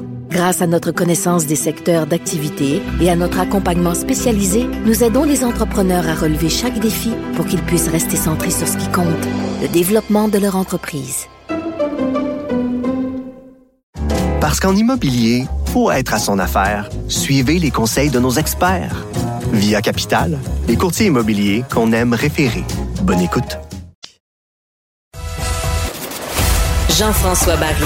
Un retour à la maison aussi rafraîchissant que votre air climatisé dans le tapis. Cube Radio. Un été pas comme les autres. Le, le commentaire de Félix Séguin, un journaliste d'enquête pas comme les autres. Ah ben oui, on retrouve Félix Séguin avec une chronique plutôt chargée aujourd'hui. Trois gros sujets. Et commençons, Félix, avec les élus qui réclament la fin des techniques d'étranglement au SP- SPVM, genre de technique là, qui a été- utilisée par le policier dans l'affaire George Floyd aux États-Unis. Exactement. Minneapolis, à la fin du mois de mai dernier, quand George Floyd se plaignait, euh, quand euh, le genou du policier Derek Chauvin était apposé sur son cou de ne plus pouvoir respirer, ça a donné lieu évidemment à, ce mouvement qui est en train de changer, en tout cas, euh, espère-t-on, chez les militants, la manière dont la police effectue son travail, des interpellations, et etc. Alors, aujourd'hui, il y a trois conseillers municipaux qui ont joint leur voix euh, à la majorité des militants du mouvement Black Lives Matter pour que cesse toute technique d'étranglement. Les techniques d'étranglement, euh, en plus clair, là, c'est ce qui est c'est ce qui est enseigné euh, à l'école, c'est ce qu'on appelle l'encolure vasculaire. C'est quand euh, tu exerces une pression, si tu veux, sur la carotide d'un suspect qui fait en sorte qu'il va perdre euh, connaissance. Alors, à la Gendarmerie royale du Canada, on n'enseigne plus cette technique-là depuis les années 80. Mais à l'École nationale de police euh, du Québec, à Nicolet, on l'enseigne encore. Et le problème, selon les élus, c'est qu'il n'y a pas de suivi qui est fait sur l'application de cette technique-là. Euh, c'est Alain Babineau, l'ancien policier de la GRC, puis conseiller au Centre de recherche euh, d'action sur les euh, relations raciales, qui l'a affirmé. Alors, on enseigne ça, puis on n'est plus capable, après, de- de- d'effectuer le suivi pour savoir si cette technique-là est, est bien appliquée, puis les conséquences qui en découlent. Alors, ce que disent euh, en clair les conseillers, c'est que les policiers ont déjà assez d'armes, des armes intermédiaires que l'on appelle le bâton télescopique. Euh, il y a aussi le pistolet à impulsion électrique, ce qu'on appelle le taser gun, puis d'autres techniques de maîtrise physique aussi qui existent sans qu'on ait besoin de cette technique-là d'étranglement qui ne devrait être utilisée qu'en dernier recours, selon le conseiller de l'opposition, Abdelak Sari. Alors, le 24 août au Conseil de ville de Montréal, euh, au Conseil municipal, il va y avoir une motion déposée en sens de bannir, et je cite, toute technique d'intervention empêchant la personne visée de respirer. Point. Est-ce que ça a été bien reçu du côté du SPVM ou on n'a pas leur réaction encore? Il n'y a pas de réaction encore. Euh, on pense de toute façon, là, depuis quelques semaines, que le SPVM se dirigeait par là. Euh, alors, probablement que cette sortie-là, non pas vise à maintenir la pression, mais du moins fait le travail utile de rappeler au SPVM que ces techniques-là euh, devraient être changées, voire bannies euh, au cours des prochaines semaines. On se souvient tous euh, à quel point ça nous a troublés euh, lorsqu'on on a entendu les détails de cette pauvre fillette de Grenby euh, qui, qui- qui a connu un véritable enfer. Et là, ben, on se rend compte qu'il y a eu des manquements partout dans le processus. C'est ça, la fillette de 6 ans euh, avait subi, on s'en rappelle, des négligences extrêmes, de la violence extrême de la part de ses parents qui l'avaient amené vers la mort. quand on l'a retrouvée, était ligotée, était sous-alimentée. Chez elle, elle est morte à l'hôpital quelques heures plus tard. C'était le 30 avril 2019. Elle était pourtant euh, en suivi euh, de son plus jeune âge là, par la DPJ. Alors aujourd'hui, euh, il y a la euh, Commission des droits de la personne et des droits de la jeunesse qui a conclu dans un, un rapport d'enquête des manquements toutes les étapes du processus clinique et légal. C'est très rude. Euh, c'est très, très, très rude comme rapport. Euh, et, je cite les mots de la vice-présidente de euh, l'organisme, la Commission des droits, Suzanne Martin. Elle dit combien d'enfants devrons-nous encore pleurer? Combien d'enfants allons-nous laisser être victimes de maltraitance, victimes de notre tendance à banaliser l'inacceptable? Mmh. Alors, c'est ce qu'elle dit. Euh, évidemment, tu ne peux pas coucher dans un rapport si dur à, à l'endroit de la DPJ sans proposer euh, des, des, des, des, recommandations. Donc, il y a des recommandations qui ont été proposées à Lionel Carman. Euh, et, et, particulièrement, ce que l'on dit, c'est que, écoute, le point de vue de l'enfant doit être entendu et pris en compte ben lors oui. de l'évaluation de la situation familiale. Ce sont, ce sont des êtres qui ont, qui ont une opinion et des sentiments sur ce qu'ils sont en train de vivre. Donc, ça implique quoi? Des rencontres plus régulières, des rencontres confidentielles avec les intervenants aussi, et euh, plus en profondeur, la modification de la loi sur la protection de la jeunesse, de l'ajout de la formation sur la protection des enfants. Euh, bref, il faut, il faut, il faut revoir euh, ça au complet. Et puis, euh, le ministre euh, Lionel Carman, qui est responsable d'appliquer justement, euh, de donner ce coup de barre-là, euh, a affirmé, puis euh, soutenu par François Legault, que je viens d'entendre en, en, point de presse, là, à Mascouche il y a quelques, quelques minutes à peine. Oui, c'est ça. Il est revenu là-dessus. Hein? Je, je, le regardais du coin de l'œil en studio. Il est revenu sur cet événement-là. Je sais qu'il a parlé de la deuxième vague des écoles et tout ça, mais il est revenu sur le rapport lui aussi?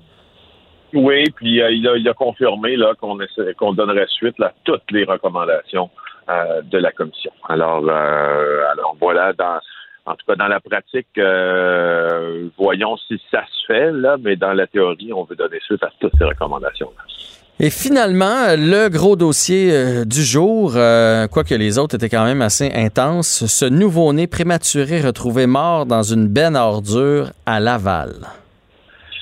Oui, et puis euh, il y a deux personnes, un homme et une femme, là, qui ont été accusés cet après-midi en lien avec cette euh, macabre découverte-là. Euh, deux chefs d'accusation déposés contre une femme de 36 ans et contre un homme de 44 ans. On doit préserver leur, leur identité parce qu'on comprend que la femme qui a été accusée est mère de d'autres enfants. Et le chef d'accusation n'est pas utilisé souvent. Je te le cite alors, elle était enceinte sur le point d'accoucher avec l'intention d'empêcher l'enfant de vivre dans le dessein de cacher sa naissance. Elle a négligé de prendre des dispositions afin d'avoir une aide raisonnable pour son accouchement causant la mort de l'enfant. Et euh, le père, lui, est accusé, ou l'homme, en fait, je devrais dire, est accusé d'avoir fait disparaître le cadavre d'un enfant dans l'intention cachée. Le fait que sa mère lui a donné naissance, ça, c'est selon l'acte d'accusation qui a été déposé. Les accusés ont été remis en liberté, plusieurs conditions à respecter. Euh, les conditions usuelles, euh, on dit toujours garder la paix, avoir bonne conduite, etc. Mais pour ce qui est de la mère, c'est de prendre aussi des rendez-vous chez les médecins, c'est le médecin traitant, psychiatre, psychologue, et la médication qui est prescrite par son médecin. Euh, le fœtus avait 25 semaines lorsqu'il mmh. a été trouvé par les policiers de Laval dans une benne à ordures. Euh, c'est arrivé vers 19h30 euh, hier. Et, et, et, tout ça, ben, sans, euh, sans vouloir juger de, de ce qui s'est passé, parce que c'est pas mon travail, en fait, de juger de ce qui de ce qui s'est passé, puis de, de, de, de, d'amener les faits qui nous aident à les, à les comprendre. Euh, mais notons ici que ces histoires-là sont souvent des histoires de grande, grande, grande détresse du point de vue parental, en fait, euh, et, et d'une tristesse infinie. Ass assurément. Je, je, je, à chaque fois que je, je repasse, je repassais ce texte-là avant de, de t'en citer des extraits, justement, et euh, ça me frappe à quel point tout ça est triste et que ça dénote une détresse énorme chez des parents aussi qui n'excusent probablement pas leur comportement, mais ça nous dit beaucoup sur leur état d'esprit. Oui, tout à fait. Puis euh, parce qu'effectivement, c'est incompréhensible tout ça. Fait qu'il faut qu'il y ait quelque chose qui est cloché à quelque part. On en saura peut-être plus. De quelle façon ça a été re... on a retrouvé le fœtus, euh, Félix? Parce que je veux dire, moi, euh, j'ai déjà habité en appartement, on avait une benne à ordures commune. Je j'ouvrais pas les les sacs de, des autres personnes dans le bloc. Alors, comment on s'est rendu compte? Ben, c'est des témoins qui se sont rendus compte de ça. Peut-être euh, peut-être ont-ils été euh, plus curieux qu'à l'habitude en sortant euh, en sortant les ordures, mais c'est des témoins qui ont vu le bébé dans le conteneur à l'arrière d'un immeuble du boulevard du Souvenir, c'est pas loin du boulevard des Laurentides. alors ce que ce que ça nous dit, c'est que ce que ça nous dit aussi, c'est que si on voulait cacher la, la naissance d'un enfant, bien que prématuré, on l'a on l'a peut-être pas fait entre guillemets là, adéquatement. là. on a Ben oui. peut-être un peu euh, est-ce qu'il a est-ce que le fœtus a été jeté à la poubelle comme on jette comme on jette des ordures, c'est malheureux de le dire, mais c'est ça. Mhm. Donc, on, a- on en Euh, revient à la condition des parents. Là. On en revient à ça. on en revient à la condition des parents. Exactement. Voilà. Ben Félix, euh, ben merci. Même si c'était des nouvelles euh, dures aujourd'hui, merci de nous avoir euh, fait le résumé. On se retrouve demain. C'est bien. À demain. À demain. Jean-François Barry. Entendez aujourd'hui les sujets de demain. Cube Radio. Hier, j'ai réagi à chaud. euh, je venais d'entendre la conférence de Jean-François Robert. J'ai deux enfants à la maison et j'ai trouvé que dans tout ce confinement, s'il y a un endroit où on n'a pas été à la hauteur, c'est au niveau de l'enseignement. Moi, j'ai deux enfants qui sont au public. Et euh, quand j'entends dire qu'il n'y a, pas de retard, moi, je crois pas à ça. Je l'ai vu de mes yeux vus. Puis j'étais là, en plus, pour faire un suivi. Je me suis dit, tout au long du confinement, les enfants qui n'ont pas les parents à la maison pour vérifier que la trousse se fait, pour donner des petits défis, pour corriger, pour s'assurer que c'est bien fait, il y en a sûrement qui sont en train de prendre beaucoup de retard. Hier, j'étais surpris parce que j'ai même parlé à un intervenant qui se disait quand même satisfait de ce qu'il a entendu. Puis euh, dans les différents euh, quotidiens aujourd'hui, les gens semblent satisfaits. Je me suis rendu compte d'une chose, c'est que c'est que je crois que les, euh, établissements sont contents du niveau sanitaire. Ils savent maintenant du côté sanitaire ce qui va arriver. Combien de bouteilles de purée ça prend, combien d'élèves par classe, ils ont-ils le masque, ils n'ont pas le masque? Donc, ils peuvent avancer. Fait qu'ils sont contents de ce point de vue-là. Je me rends compte, pour avoir parlé avec quelques parents et aussi lu quelques intervenants qui s'inquiètent, eux, des étudiants. On a peu appris de choses à propos des étudiants. On n'en sait pas plus. là. Moi, j'ai un enfant en secondaire 4. Va-tu y aller temps plein, temps partiel? Je ne sais pas non plus. Est-ce qu'il va y avoir du rattrapage en début d'année? C'est pas clair. Et je pense que c'est ça qui m'a passé de travers dans la gorge. On va parler aujourd'hui avec Mélanie Marcelet, directrice générale du regroupement des organismes communautaires de la lutte au décrochage. Bonjour, Madame Marcelet. Oui, bonjour, M. Barry. Est-ce que vous êtes comme moi puis vous avez l'impression qu'il n'y a pas grand-chose qu'on a appris hier, point de vue académique? On a focusé sur la santé, sur la COVID, sur le microbe, mais pas sur le côté académique. Oui, tout à fait. C'est sûr que, bon, je comprends, le ministre voulait rassurant là, au niveau de la première chose que la population demande, c'est au niveau sanitaire, euh, la sécurité, tout ça. Mais je suis d'accord avec vous, là, nous, on partage cette opinion-là, que vraiment, là, on est à minuit moins une. Il va falloir que le, le, ministre, le ministère soit aussi rassurant au niveau des jeunes et des parents en regard de leurs possibilités, leur potentiel de réussite éducative. Vous savez, la réussite éducative, on a beau être l'enfant, le jeune le plus le plus volontaire, le plus persévérant, le plus résilient, mais il faut quand même que les structures, les mesures mises en place offrent toutes les conditions nécessaires pour qu'un jeune puisse réussir. Ça se fait pas sur la simple base de je veux réussir et travailler fort. Encore faut-il que, que, que toute l'infrastructure soit là. Bien d'accord avec vous. Euh, tous les intervenants à qui j'ai parlé cet été, on est revenu souvent évidemment sur euh, la, la COVID, les écoles, ils me disent toutes que la pire chose pour le décrochage, c'est lorsque l'enfant, déjà qui, qui aime pas l'école, ou qui a pas des bonnes notes, ou que c'est difficile pour lui, euh, n'est pas sur les bancs d'école pendant une longue période. Il n'y a rien de pire que quelqu'un qui arrête un six mois pour aller travailler. Il est difficile à raccrocher. Et là, c'est exactement ce qu'on vient de vivre. Depuis le mois de mars, que les élèves sont pas à l'école, euh, avez-vous peur au décrochage scolaire? Oui, ben, je commence. Oui. En fait, c'est sûr que pour les jeunes, là, là quand on parle le travail, tout ça, ben, on parle plus des jeunes de quatrième secondaire, cinquième secondaire.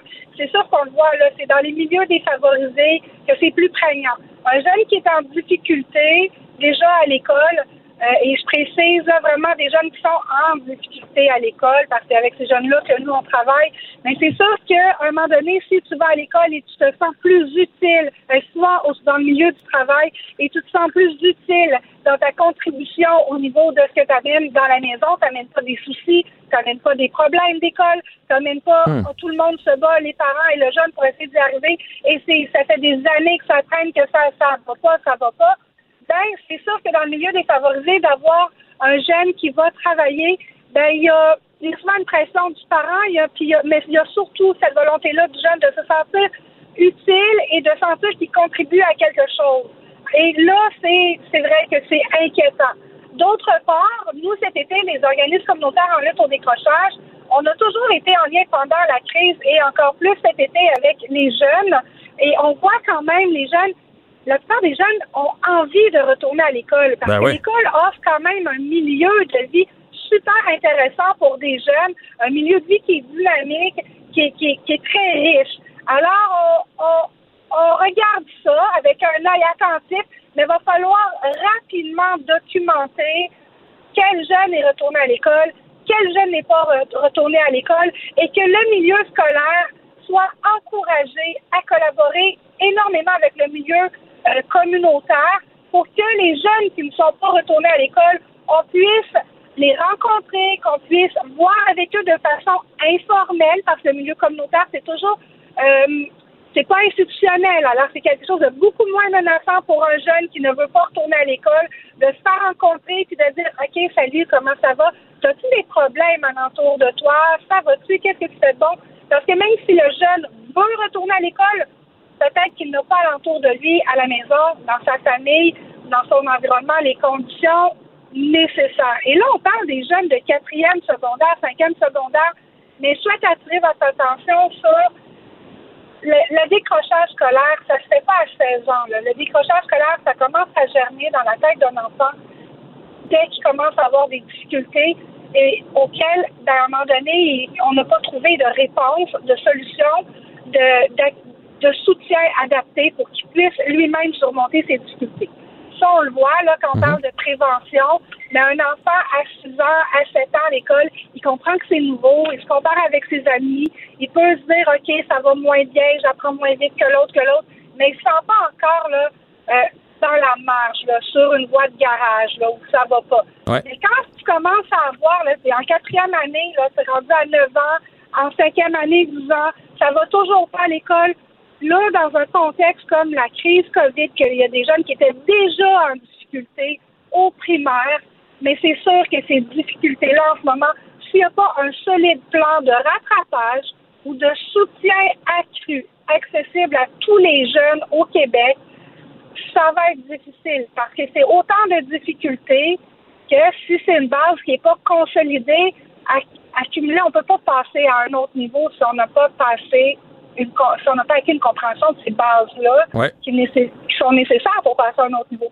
C'est là qu'on s'inquiète beaucoup parce qu'on veut surtout pas que le gouvernement fasse des choix euh, qui, qui, qui met sur les ressources individuelles des jeunes, des familles. Les familles qui sont plus favorisées, ils ont éventuellement, évidemment plus de choix. Ils sont capables d'aller vers des ressources privées, des, des choses comme ça. Le communautaire, on est là. On est des ressources qui sommes sur le terrain depuis nombreuses années. On a une expérience, une expertise. On sait que les parents vont venir beaucoup plus vers nous. Puis on va avoir besoin de travailler vraiment main dans la main avec les écoles, ce qu'on fait déjà, mais là, il va falloir que ce soit quelque chose de valorisé par le ministère, puis qui nous donne les moyens, et à l'école et au milieu communautaire, pour pouvoir accueillir plus de jeunes, Mhm. pour pouvoir vraiment en soutenir davantage. Donc, on comprend bien que c'est un cercle vicieux, puis que dans le fond, ça se prépare plus jeune. Les jeunes décrochent à secondaire 4-5, mais qui ça commence à germer plus jeune dans leur tête, et que là, s'ils rentrent à l'école en septembre, euh, les bons vont s'en sortir. Les ratoureux euh, à l'école, eux autres, ils vont reprendre, même s'ils ont manqué un peu de matière, ils vont s'en sortir. Mais si on avait déjà de la difficulté, puis qu'on a manqué de la matière, Là, ça se pourrait que ça soit très difficile en septembre et non seulement ça va germer dans leur tête, mais ça pourrait se concrétiser et être fatal. Et non seulement on aurait une vague, une vague de décrocheurs là, mais on en aurait pour les années à venir. C'est ça que vous avez peur? Oui, tout à fait, exactement. Mais à ce, à ce compte-là, Est-ce que vous trouvez qu'il a manqué quelque chose hier dans le plan? Parce que moi, je m'attendais à ça qu'ils disent on commencera pas l'année comme d'habitude. On va prendre un petit mois au début d'année pour voir les élèves sont rendus où. Parce que ça a été inégal. Il y en a qui ont eu des professeurs qui ont fait des suivis, il y en a que non. Donc, le mois de septembre cette année, on, on verra pas de nouvelles matières. On va s'assurer que tout le monde soit à niveau. C'est pas quelque chose qui a été mentionné hier. Non. Puis qu'est-ce qui a été mentionné hier, euh, c'est euh, davantage que l'ensemble du programme allait être vu à 100% dans l'année. Mais c'est parce que là, il y a de la matière déjà qui manque. À 100% du programme qui va être vu, ben, il y a des jeunes qui arrivent à suivre, puis il y en a beaucoup qui n'arrivent pas à suivre, que le rythme est déjà effréné. Fait que là, le, le rattrapage, il n'est pas considéré. Puis il y a une autre chose aussi qu'il faut qu'il qu'il faut voir, c'est quand on parle de faire euh, de faire l'état de situation avec les jeunes, qu'est-ce qu'ils ont appris, qu'est-ce qu'ils n'ont pas appris, leur retard académique, ben il va falloir aussi qu'à l'école, les jeunes soient accueillis avec un accueil particulier, un accueil qui va permettre aux jeunes de- d'exprimer plus plus largement que simplement au niveau académique pour voir ce jeune-là, est-ce que ça va bien dans son environnement? Parce qu'un jeune qui arrive à l'école, ben, dans son sac à dos le matin, il n'y a pas juste ses cahiers. Il y a tout ce qu'il a vécu la veille à la maison. Ses parents, est-ce qu'ils ont un emploi? Est-ce qu'ils ont plus d'emploi? Est-ce qu'il y a eu des gestes, des crises, des situations de famille Est-ce qu'il y a eu des deuils? Qu'est-ce qui s'est passé? Y a-t-il une mamie qui est décédée, qui à qui on n'a pas pu dire au revoir?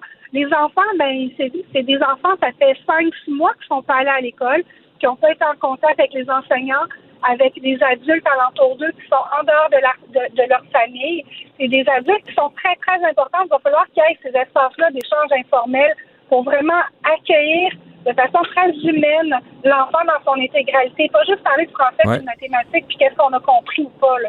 Je suis bien d'accord avec vous. Vous êtes extraordinaire pour vul- vulgariser ce qu'il y a dans la tête euh, des enfants. Puis effectivement, en début d'année, il y en a qui vont être plus anxieux aussi avec euh, le purel, les masques et tout ça. faut prendre ça en considération. Il y en a qui vont avoir perdu du plaisir parce qu'ils n'auront pas leur sport-études ou ils n'auront pas leur programme euh, d'art habituel ou leur ami va être dans l'autre classe. Puis là, ils vont être en bulle. Fait qu'il n'aura pas le droit de voir son ami. Fait que ça va être important de faire un suivi humain. Je suis bien d'accord avec vous. Dernière question. J'ai encore entendu le ministre Roberge hier dire non, mais je pense pas qu'il y a beaucoup d'étudiants qui ont pris du retard. Euh, il y a eu un suivi de la part des professeurs. Et vous, je sais que vous demandez qu'on vous demandez qu'on regarde combien d'étudiants ont été rejoints entre mars et juin. Avez-vous l'impression que le gouvernement sous-estime les jeunes qui n'ont pas été appelés, qui n'ont pas étudié, puis qui n'ont pas eu de suivi? Ben oui, c'est sûr que la situation, on le sait tout le monde, là, que la situation en ce moment est, très difficile. Le système d'éducation au Québec, sous pression pour différentes raisons, tout ça. Mais pour moi, c'est inacceptable. C'est inacceptable qu'il y ait des enfants qui n'aient pas été euh, suffisamment soutenus, euh, rejoints.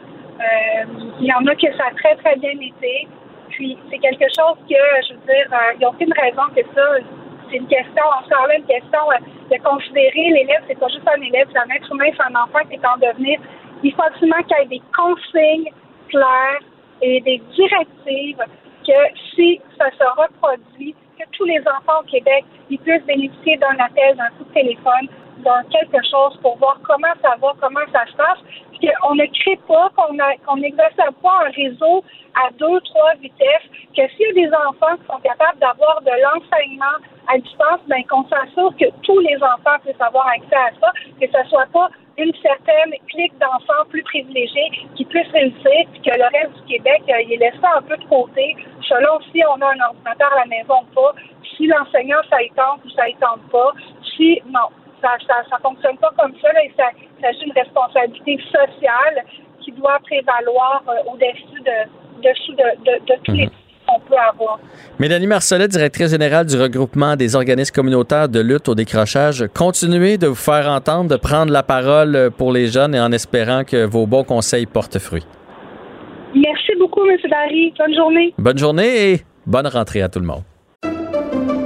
Pendant que votre attention est centrée sur vos urgences du matin, vos réunions d'affaires du midi, votre retour à la maison ou votre emploi du soir, celle de Desjardins Entreprises est centrée sur plus de 400 000 entreprises à toute heure du jour. Grâce à notre connaissance des secteurs d'activité et à notre accompagnement spécialisé, nous aidons les entrepreneurs à relever chaque défi pour qu'ils puissent rester centrés sur ce qui compte, le développement de leur entreprise.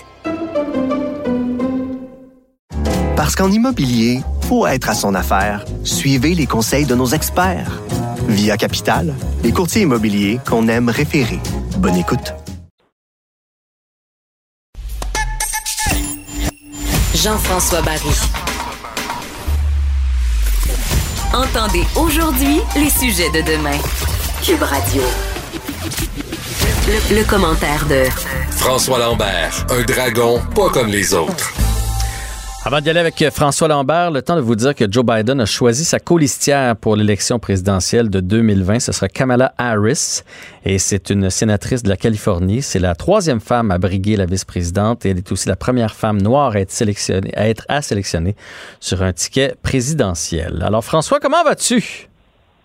Ça va bien. Écoute, on vient d'avoir tout un déluge. Moi, je suis à 150 km de Montréal, donc plus à l'ouest. Oui. S'il n'y a pas plus encore à Montréal, attendez-vous à ce que ça pète d'ici une heure et demie. Ben, il en annonçait, euh, des, euh, quand c'est humide comme ça, il y a toujours des, des orages euh, violents, généralement. Mais en même temps, des fois, ça passe à une place, ça passe pas à l'autre. Fait que, mais on va se tenir, on va se tenir prêt.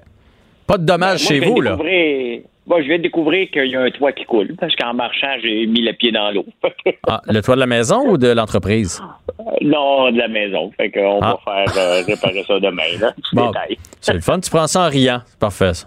Ben, c'est pas grave. C'est un peu le goudron qui manque. là. Fait que c'est c'est pas la fin du monde. là. Faut pas capoter avec ça. Non, tu C'est vois, moi- temps surprenant de marcher dedans.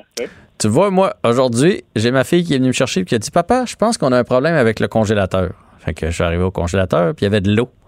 Fait que je pense que le congélateur a rendu l'âme. Ouais, puis c'est quoi? Ça, c'est pas plus le fun. C'est choquant avec les congélateurs. C'est que ça coûte plus cher les faire réparer que de les changer? Non, tu peux le faire toi-même. Moi, je l'ai fait moi-même. Le problème, c'est que euh, il y a c'est souvent une petite pièce, un petit thermostat qui coûte à peu près 5 piastres que personne n'est capable de trouver. Mais à un moment donné, tu finis par te débrouiller puis tu, euh, tu le changes. Bref. On verra ce que, on verra ce que c'est, mais il y avait comme de l'eau en bas du. euh, c'est notre euh, frigidaire congélateur, là. C'est pas juste le congélateur. Mais tout ça comme 10 minutes avant que je sois obligé de partir pour la radio. Fait que là, je vais, mène, mène une serviette, là. Puis surveille ça. Puis si, euh, c'est ça. Fait que, bref, j'ai peut-être travaillé juste pour payer un nouveau congélateur aujourd'hui. Ben exactement. Ben arrive. c'est payant travailler à Cube. Ah, ben j'ai fait. par jour. Mais j'ai fait Salut Bonjour aussi ce matin. J'ai fait une Ah chronique ouais, radio ce matin. Je voulais dire toute ma journée, puis il va peut-être en manquer. Effectivement, ça va dépendre quel genre de modèle on achète. Tout ça pour dire que ce sera pas une journée payante, c'est ça que je voulais dire. Non, exactement. Exactement. Bon, bon, bon, bon. Il y a pire, il y a les cabanes à sucre qui ont eu la, une- la vie dure cette année parce que la COVID, le confinement est arrivé pendant le temps des sucres. Ça dure trois semaines le temps des sucres. On n'a pas le temps de se revirer de bord. C'est pas quelque chose qu'on peut reprendre. Non, puis tu sais, je, je- je le répète constamment, ça, il faut se réinventer, il faut se réinventer. Puis c'est notre job comme entrepreneur de toujours être à l'affût. Bon, on ne peut pas personne être à l'affût de la COVID. Ça, il n'y a pas personne qui peut dire je l'avais planifié, puis non, non, ça n'existe pas. OK? Ça nous a pris par surprise. La réalité, est-ce que les cabanes à sucre ont été pris par surprise réellement ou ils se contentent de travailler deux mois par année depuis toujours? Parce que Bon, c'est pas vrai. Ce que je veux dire, c'est que les- dans la cabane à sucre, on travaille deux mois par année. On travaille dix semaines, la réalité, à part ceux qui ont des mariages. Parce que lorsqu'on est zoné vert, donc on est zoné agricole, puis on a une salle de réception, une cabane à sucre une salle de réception, on peut avoir ça même en plein euh, zone agricole. Cependant, le gouvernement te permet que 10 semaines. OK.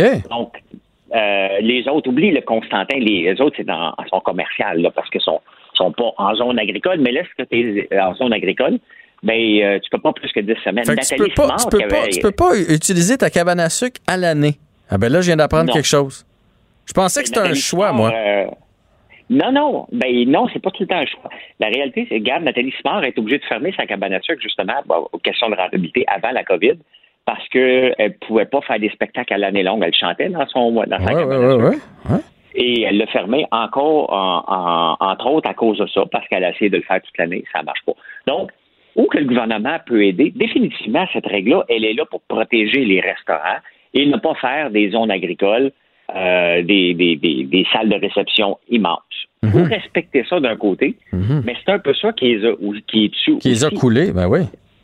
La réalité, l'autre réalité, c'est que les producteurs de sirop d'érable au Québec, euh, Jean-François, euh, vivent dans le déni, vivent dans le fait qu'on va travailler que deux mois par année, vivent dans le fait que Il y en a beaucoup qui disent, ah, regarde, moi, c'est juste deux mois. Après ça, j'ai tout l'été de congé. Je travaille un peu dans le bois pour préparer et ça fait mon bonheur. La réalité, c'est que on a, autant qu'on est au Québec, la capitale mondiale du sirop d'érable, euh, l'endroit rêvé. Si on pense Québec, on pense sirop d'érable à travers le monde, là. Euh, on l'a pas exploité comme il faut, le sirop d'érable.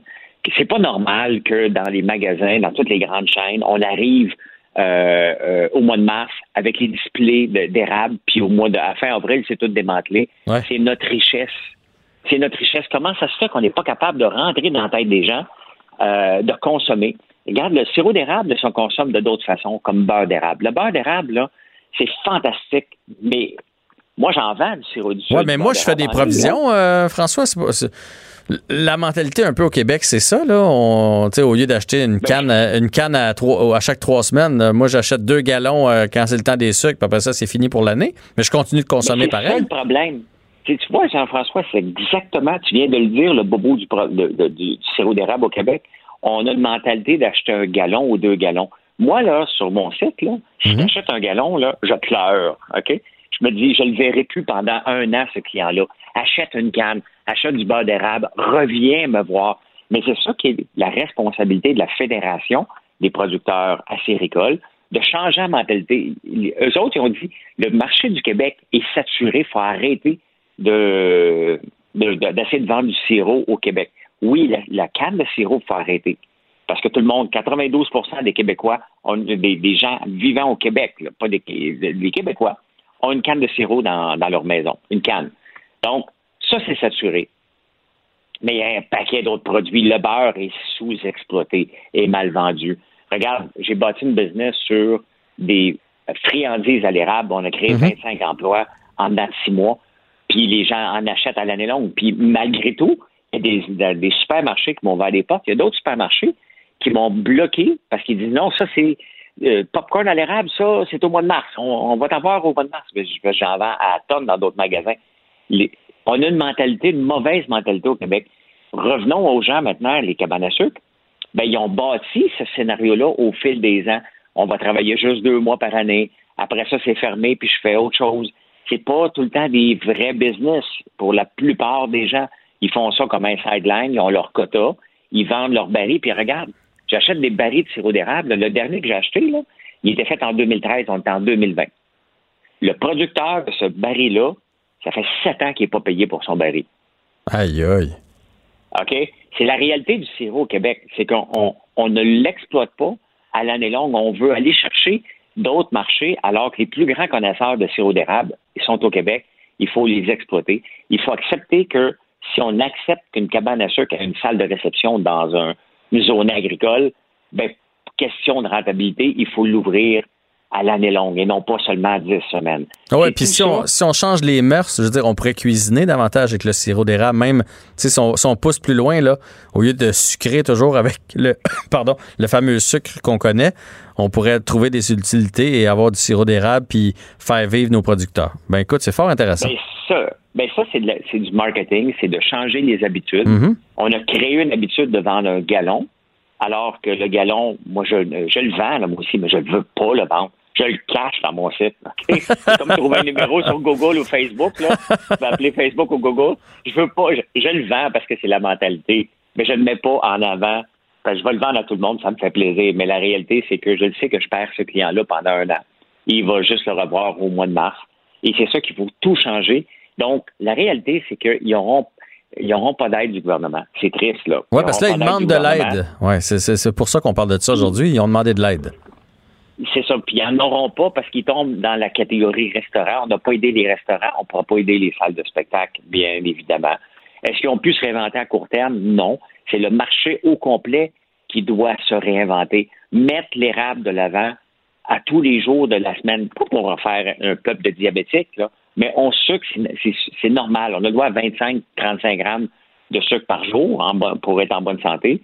Euh, mais il faut privilégier l'érable. Il faut arrêter de le vendre euh, extrêmement cher, le sucre d'érable. C'est toute une mentalité d'une fédération complète qui a fait défaut. Et euh, on va voir, ben on le voit, hein, il, il crie famine parce que euh, parce que la saison est loin, là. Ils sont pognés avec leur euh, leur leurs produits. Moi, j'en ai acheté un paquet. Il y a un gars qui était mal pris. J'ai acheté ces 1500 pots de beurre, je les ai vendus. Là-dessus, j'ai sauvé de la faillite, là, parce que j'avais le marché.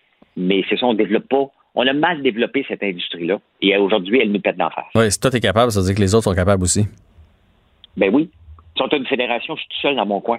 Donc, si moi, tout seul, je suis capable de changer les mœurs un petit peu à la fois, mais en parlant trois fois par jour sur les réseaux sociaux, ben, je pense qu'ils peuvent, euh, comme fédération, faire quelque chose et arrêter de triper qu'un cuisinier japonais utilise 10 millilitres de sirop au Japon pour dire Hey, on est sur une table au Japon. Moi, ça me fait grincer des dents. C'est le fun, mais il y a tellement de choses à faire ici au Québec et ça ferait créer de l'emploi. On peut remplacer le sucre blanc par du sucre d'érable, mais ils vendent overprice Mhm. pour rien. Pour rien. C'est ça qui est le, le- le- Ah, la problématique. As-tu eu cette discussion-là avec la fédération? Est-ce que c'est un discours fédération, qui- qu'ils veulent pas euh, entendre ou euh, as-tu euh, un retour d'appel, quelque chose? Non, ben toutes les fois que j'en parle ou que, ou que je les confronte là-dessus, puis Mhm. j'avais déjà déjeuné avec Marcel Groslot de l'UPA. Euh, je pense que quelqu'un avait oublié que des fois je chiale contre l'agriculture, même si j'en fais partie. Et j'avais été invité par les fédéra- la Fédération des producteurs de porc à donner une conférence. Et Marcel Groslot, le président de l'UPA, il est là. Puis on avait on avait été déjeuner ensemble, one on one, pour discuter. Puis on, a- on était conscients qu'on était pour être euh, d'accord de pas être d'accord, tous, tous les deux. Et j'ai emmené mes points. Et mais tu sais, ils, ils veulent pas les entendre. C'est que c'est c'est euh, ils sont fermés. La réalité, c'est qu'ils ont, ils ont mis un système en place. Et les gens, tu sais, quand tu es en affaires, il faut que tu acceptes que tu as un client. Il faut que tu acceptes que tu parles avec un client. Et la fédération, la plupart des, des producteurs de sirop d'érable, eux autres, ils veulent produire des barils. Ils veulent produire des barils pour les stocker. Et euh, ils veulent pas entendre parler de vendre à un client. C'est compliqué de gérer des clients. C'est plus compliqué, c'est ça. Ouais. Donc, ils vendent même pas. Ils envoient ça dans un entrepôt, se faire stocker. Et à un moment donné, euh, ça va être acheté. Donc, moi, j'en achète 10 barils, 10 à 12 barils par semaine. Et euh, j'en achète en ce moment du 2013. Il est bon, là, ça se dure longtemps, là, le, le sirop d'érable, il est parfait. Mais ça fait sept ans. Moi, quand j'achète ça, je me dis, OK, grâce à quelqu'un qui a acheté un popcorn au Québec, il y a quelqu'un que ça paye maintenant, sept ans plus tard. Ben oui. C'est ça. Quand, quand tu vois ça, tu te dis, notre système est malade. C'est pas normal, là. Ben François, on va souhaiter que, que ça bouge, puis que si ça prenait la COVID pour changer les, euh, les habitudes là, concernant la cabane à sucre au Québec, ça aura pris ça. C'était fort intéressant de te parler encore une fois aujourd'hui. C'est un rendez-vous demain. Merci. Bonne soirée. Ben, bonne soirée. Donc, François Lambert qui revenait sur cette aide et qui a été demandée par euh, les, les propriétaires de cabanes à sucre qui ont manqué leur saison cette année. Mais bon, François euh, ne semblait pas d'accord à leur donner de l'aide et au contraire, il veut plutôt revoir de fond en comble la façon dont on gère le sirop d'érable. Pendant que votre attention est centrée sur cette voix qui vous parle ici, ou encore là, tout près ici, très loin là-bas, Ou même très, très loin. Celle de Desjardins Entreprises est centrée sur plus de 400 000 entreprises partout autour de vous. Depuis plus de 120 ans, nos équipes dédiées accompagnent les entrepreneurs d'ici à chaque étape pour qu'ils puissent rester centrés sur ce qui compte, la croissance de leur entreprise. Parce qu'en immobilier, pour être à son affaire, suivez les conseils de nos experts. Via Capital, les courtiers immobiliers qu'on aime référer. Bonne écoute. Jean-François Barry. Le seul retour qui vous fait sentir en vacances, Même dans le trafic. Cube Radio. Chronique automobile avec Germain Goyer, producteur de con- du contenu à, à l'auto- au guide de, de l'auto. Ouais, je vais recommencer ça du début. Attends un peu. Chronique automobile avec Germain Goyer, producteur au contenu automobile pour le guide de l'auto. Bonjour. Bonjour Jean-François. On l'a eu du deuxième coup. Non, mais je vois que tu as un beau menu. Tu as plein de choses à nous parler. Je vais faire l'introduction rapidement pour qu'on sauve du temps. Puis finalement, je m'en fâche, puis c'est juste plus long. Voilà, c'est, mais c'est pas très grave. euh, donc, euh, effectivement, tu as dit un menu chargé aujourd'hui. Euh, en, en- à Shanghai, euh, visiblement, on, on dort pas sur la Switch, hein, comme on dit. On est en train de, de- d'expérimenter avec des, euh, des clients cobayes, des robots taxis. Donc, autrement dit, euh, un taxi, euh, mais sans conducteur, Eh. euh, franchement, c'est assez impressionnant. As-tu déjà essayé une voiture? Je sais que vous autres vous êtes souvent invités là, dans différents événements automobiles. Une voiture sans conducteur? Non, on n'est pas, on n'est pas encore, on n'est pas encore rendu là. C'est pour ça que cette, ce- cette nouvelle-là de, de, de trois compagnies chinoises qui sont dans le développement de ce, de cette forme de taxi, euh, ça nous a, ça nous a un peu renversé ce matin. Oui, parce qu'il y, y a quelque chose, moi en tout cas, il y a quelque chose d'insécurisant là-dedans. Là. Embarquer dans une voiture, pas de, de chauffeur, puis euh, qui t'amène du point A au point B, me semble que je serais stressé. Ben effectivement, mais pourtant, euh, ce qu'on nous a dit, c'est que le public était très réceptif euh, face à euh, face à cette nouvelle technologie-là et que euh, ben, les gens étaient, nombreux à vouloir à vouloir l'essayer. Il faut quand même mentionner que pour le moment, tout ça se passe en banlieue de Shanghai dans un périmètre défini et qu'il y a quand même un, conducteur qui est là, mais qui a visiblement les bras croisés. Donc, on est encore à, un stade expérimental euh, dans, dans, dans le processus, mais toujours est-il que euh, c'est quand même c'est quand même bien avancé. Euh, c'est assez simple en fait, hein, parce que via une application, comme on commanderait un, taxi normalement, eh bien euh, là on commande cette, cette forme de taxi et on a simplement indiqué le trajet qu'on désire euh, qu'on désire effectuer et la voiture se présente et on décolle. Le seul hic, si on veut, c'est qu'il n'y a pas moyen de changer l'itinéraire une fois que que, que, qu'on- que la voiture a démarré, parce que, ben, évidemment, c'est pas, On peut pas y parler. A- non, exactement. C'est pas comme un chauffeur de taxi qui est assis devant toi. Là, tu peux pas, tu peux pas lui parler. Donc euh, pour ça, euh, pour ça, c'est peut-être pas, c'est peut-être pas l'idéal. Et euh, ce qu'on a vu, c'est que dans les notes là des euh, des, des premiers essais, euh, le freinage était extrêmement sec euh, lorsqu'il y avait euh, lorsqu'il y avait un, arrêt obligatoire finalement qui se présentait. Donc ça se retrouvait à être euh, fort désagréable pour les gens qui ont expérimenté ça, mais euh, j'ai espoir que tout ça va être euh, tout ça va être peaufiné. Écoute, Germain, euh, ma fille a son temporaire présentement. J'ai l'impression que tu décris sa conduite. Donc, on, on- les freinages sont secs. On est assis à côté, mais on n'a pas les mains sur le volant, mais bien proche. Fait que ça, ça ressemble beaucoup on à pas les mains sur le volant, mais on a les mains, on a les mains bien moites. Oui. Et, euh, et, euh, je permets quand même de glisser que les taxis que- qui, qui, qui, euh, qui font partie de cette nouvelle expérimentation-là, ben, ils n'ont rien à voir là, avec un vieux Buick Century, là, comme, comme il y a longtemps roulé à Montréal. C'est des Volvo flambant neuves. Et si c'est des Volvo, c'est pas pour rien. C'est parce que Volvo appartient à une compagnie qui est elle-même chinoise, Geely. Donc, euh, comme on dit, tout est dans tout. Tout est dans tout. Parlons maintenant de Hyundai qui, euh, qui voit sa Ioniq devient, de- devenir la, la nouvelle marque électrique. Oui, exactement. Donc, depuis quelques années, on avait, on avait la Ioniq au catalogue de Hyundai qui était déclinée en trois versions. Une version hybride, une version hybride qui, elle, était rechargeable et une version 100% électrique. Et là, ben, on, est, on, on va de l'avant avec, euh, avec le nom qui, qui, qui visiblement résonne, euh, résonne bien. Donc, euh, et on a fait un stunt un peu pour lancer cette nouvelle marque parce que, euh, ben, en, en contexte de pandémie, c'est peut-être pas évident de toujours, euh, de toujours se renouveler ou de faire parler de soi.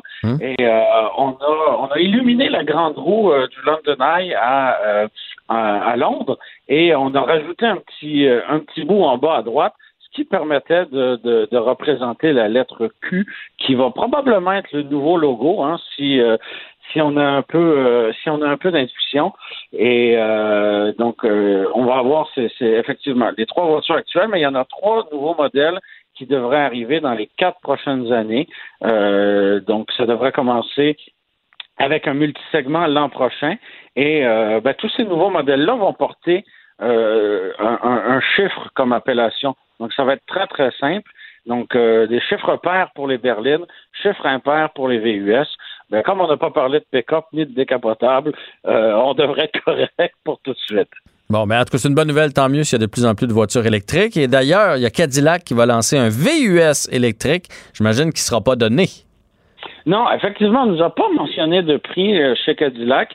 Euh, on a dévoilé, on a, euh, on a lancé les photos du Cadillac lyrique euh, sur Internet ces derniers jours. C'est un véhicule qui était très, très, très attendu. et on nous a donné très peu de spécifications techniques en lien avec ce véhicule-là. On nous a quand même dit que euh, l'autonomie allait être de plus de 80, 485 km d'autonomie. Ah, ben ça, c'est bon, ça. Donc ça, ça va être intéressant. Euh, C'est un VUS qui semble de grand format, euh, qui va être bâti sur une plateforme modulaire, qui va être utilisé euh, pour le, le- le développement de d'autres véhicules électriques, toujours chez GM. Donc, euh, et là, on a vu des photos de l'intérieur, c'est super luxueux, très technologique. On a un écran incurvé de 33 pouces euh, de- devant les yeux euh, quand on est à la place du conducteur. Donc, pour moi, il y a une chose qui est claire. C'est euh, beaucoup, ça, 33 pouces quand même. oui, effectivement, on n'est pas loin d'une télévision d'il y a quelques années. Là. Mais euh, donc c'est ça. Pour, pour moi, il y a une chose qui est claire avec ce, ce dévoilement-là, c'est que on a, on a, oui, on a l'intention de produire des véhicules électriques chez GM, mais ce ne sera pas des véhicules électriques euh, bas de gamme et à prix abordable, parce que euh, ben, visiblement c'est pas c'est pas nécessairement rentable pour le pour le moment. Donc on va y aller avec des véhicules qui vont être chers et ça va être le cas aussi du GMC euh, du GMC Hummer, hein, parce qu'on se rappelle que Hummer, euh, le, le- la marque revient sous un sous un modèle lui, Électrique? vendu. Mais oui, ça va être électrique. Donc, est-ce qu'il pourrait partager cette plateforme-là ou une autre? Euh, ça, ça- ce sera à voir. Mais euh, tout ça pour dire que des petites voitures électriques à moins de 40 000 chez GM, on a la Bolt pour le moment, mais euh, l'avenir va être dans les véhicules, euh, les véhicules plus chers et pas mal plus rentables. Mais ça, c'est- ça c'est un des problèmes, c'est qu'on n'a pas de milieu. C'est la Bolt euh, pour une famille de quatre où tu peux rien rentrer ou le gros, gros, gros véhicule à 100 000. Il n'y a pas, il y a pas d'hybride. Ça, ça c'est un problème. Hey, Germain, euh, merci pour aujourd'hui. Merci pour euh, l'été au grand complet. C'est notre dernière chronique ensemble. Ça a été euh, fort agréable de te parler d'automobile comme ça chaque mardi. Un plaisir, un plaisir partagé et l'été est déjà terminé. Le- ben, dans notre cas, à nous, mais il fait beau, il faut Oui, continuer d'en profiter. Alors, c'était Germain euh, Goyer, que vous connaissez bien, qui travaille au guide de l'auto. Ça a été une super émission encore une fois aujourd'hui. Profitez-vous aussi du beau temps. On vous donne rendez-vous demain, 15h. Salut! Cube Radio.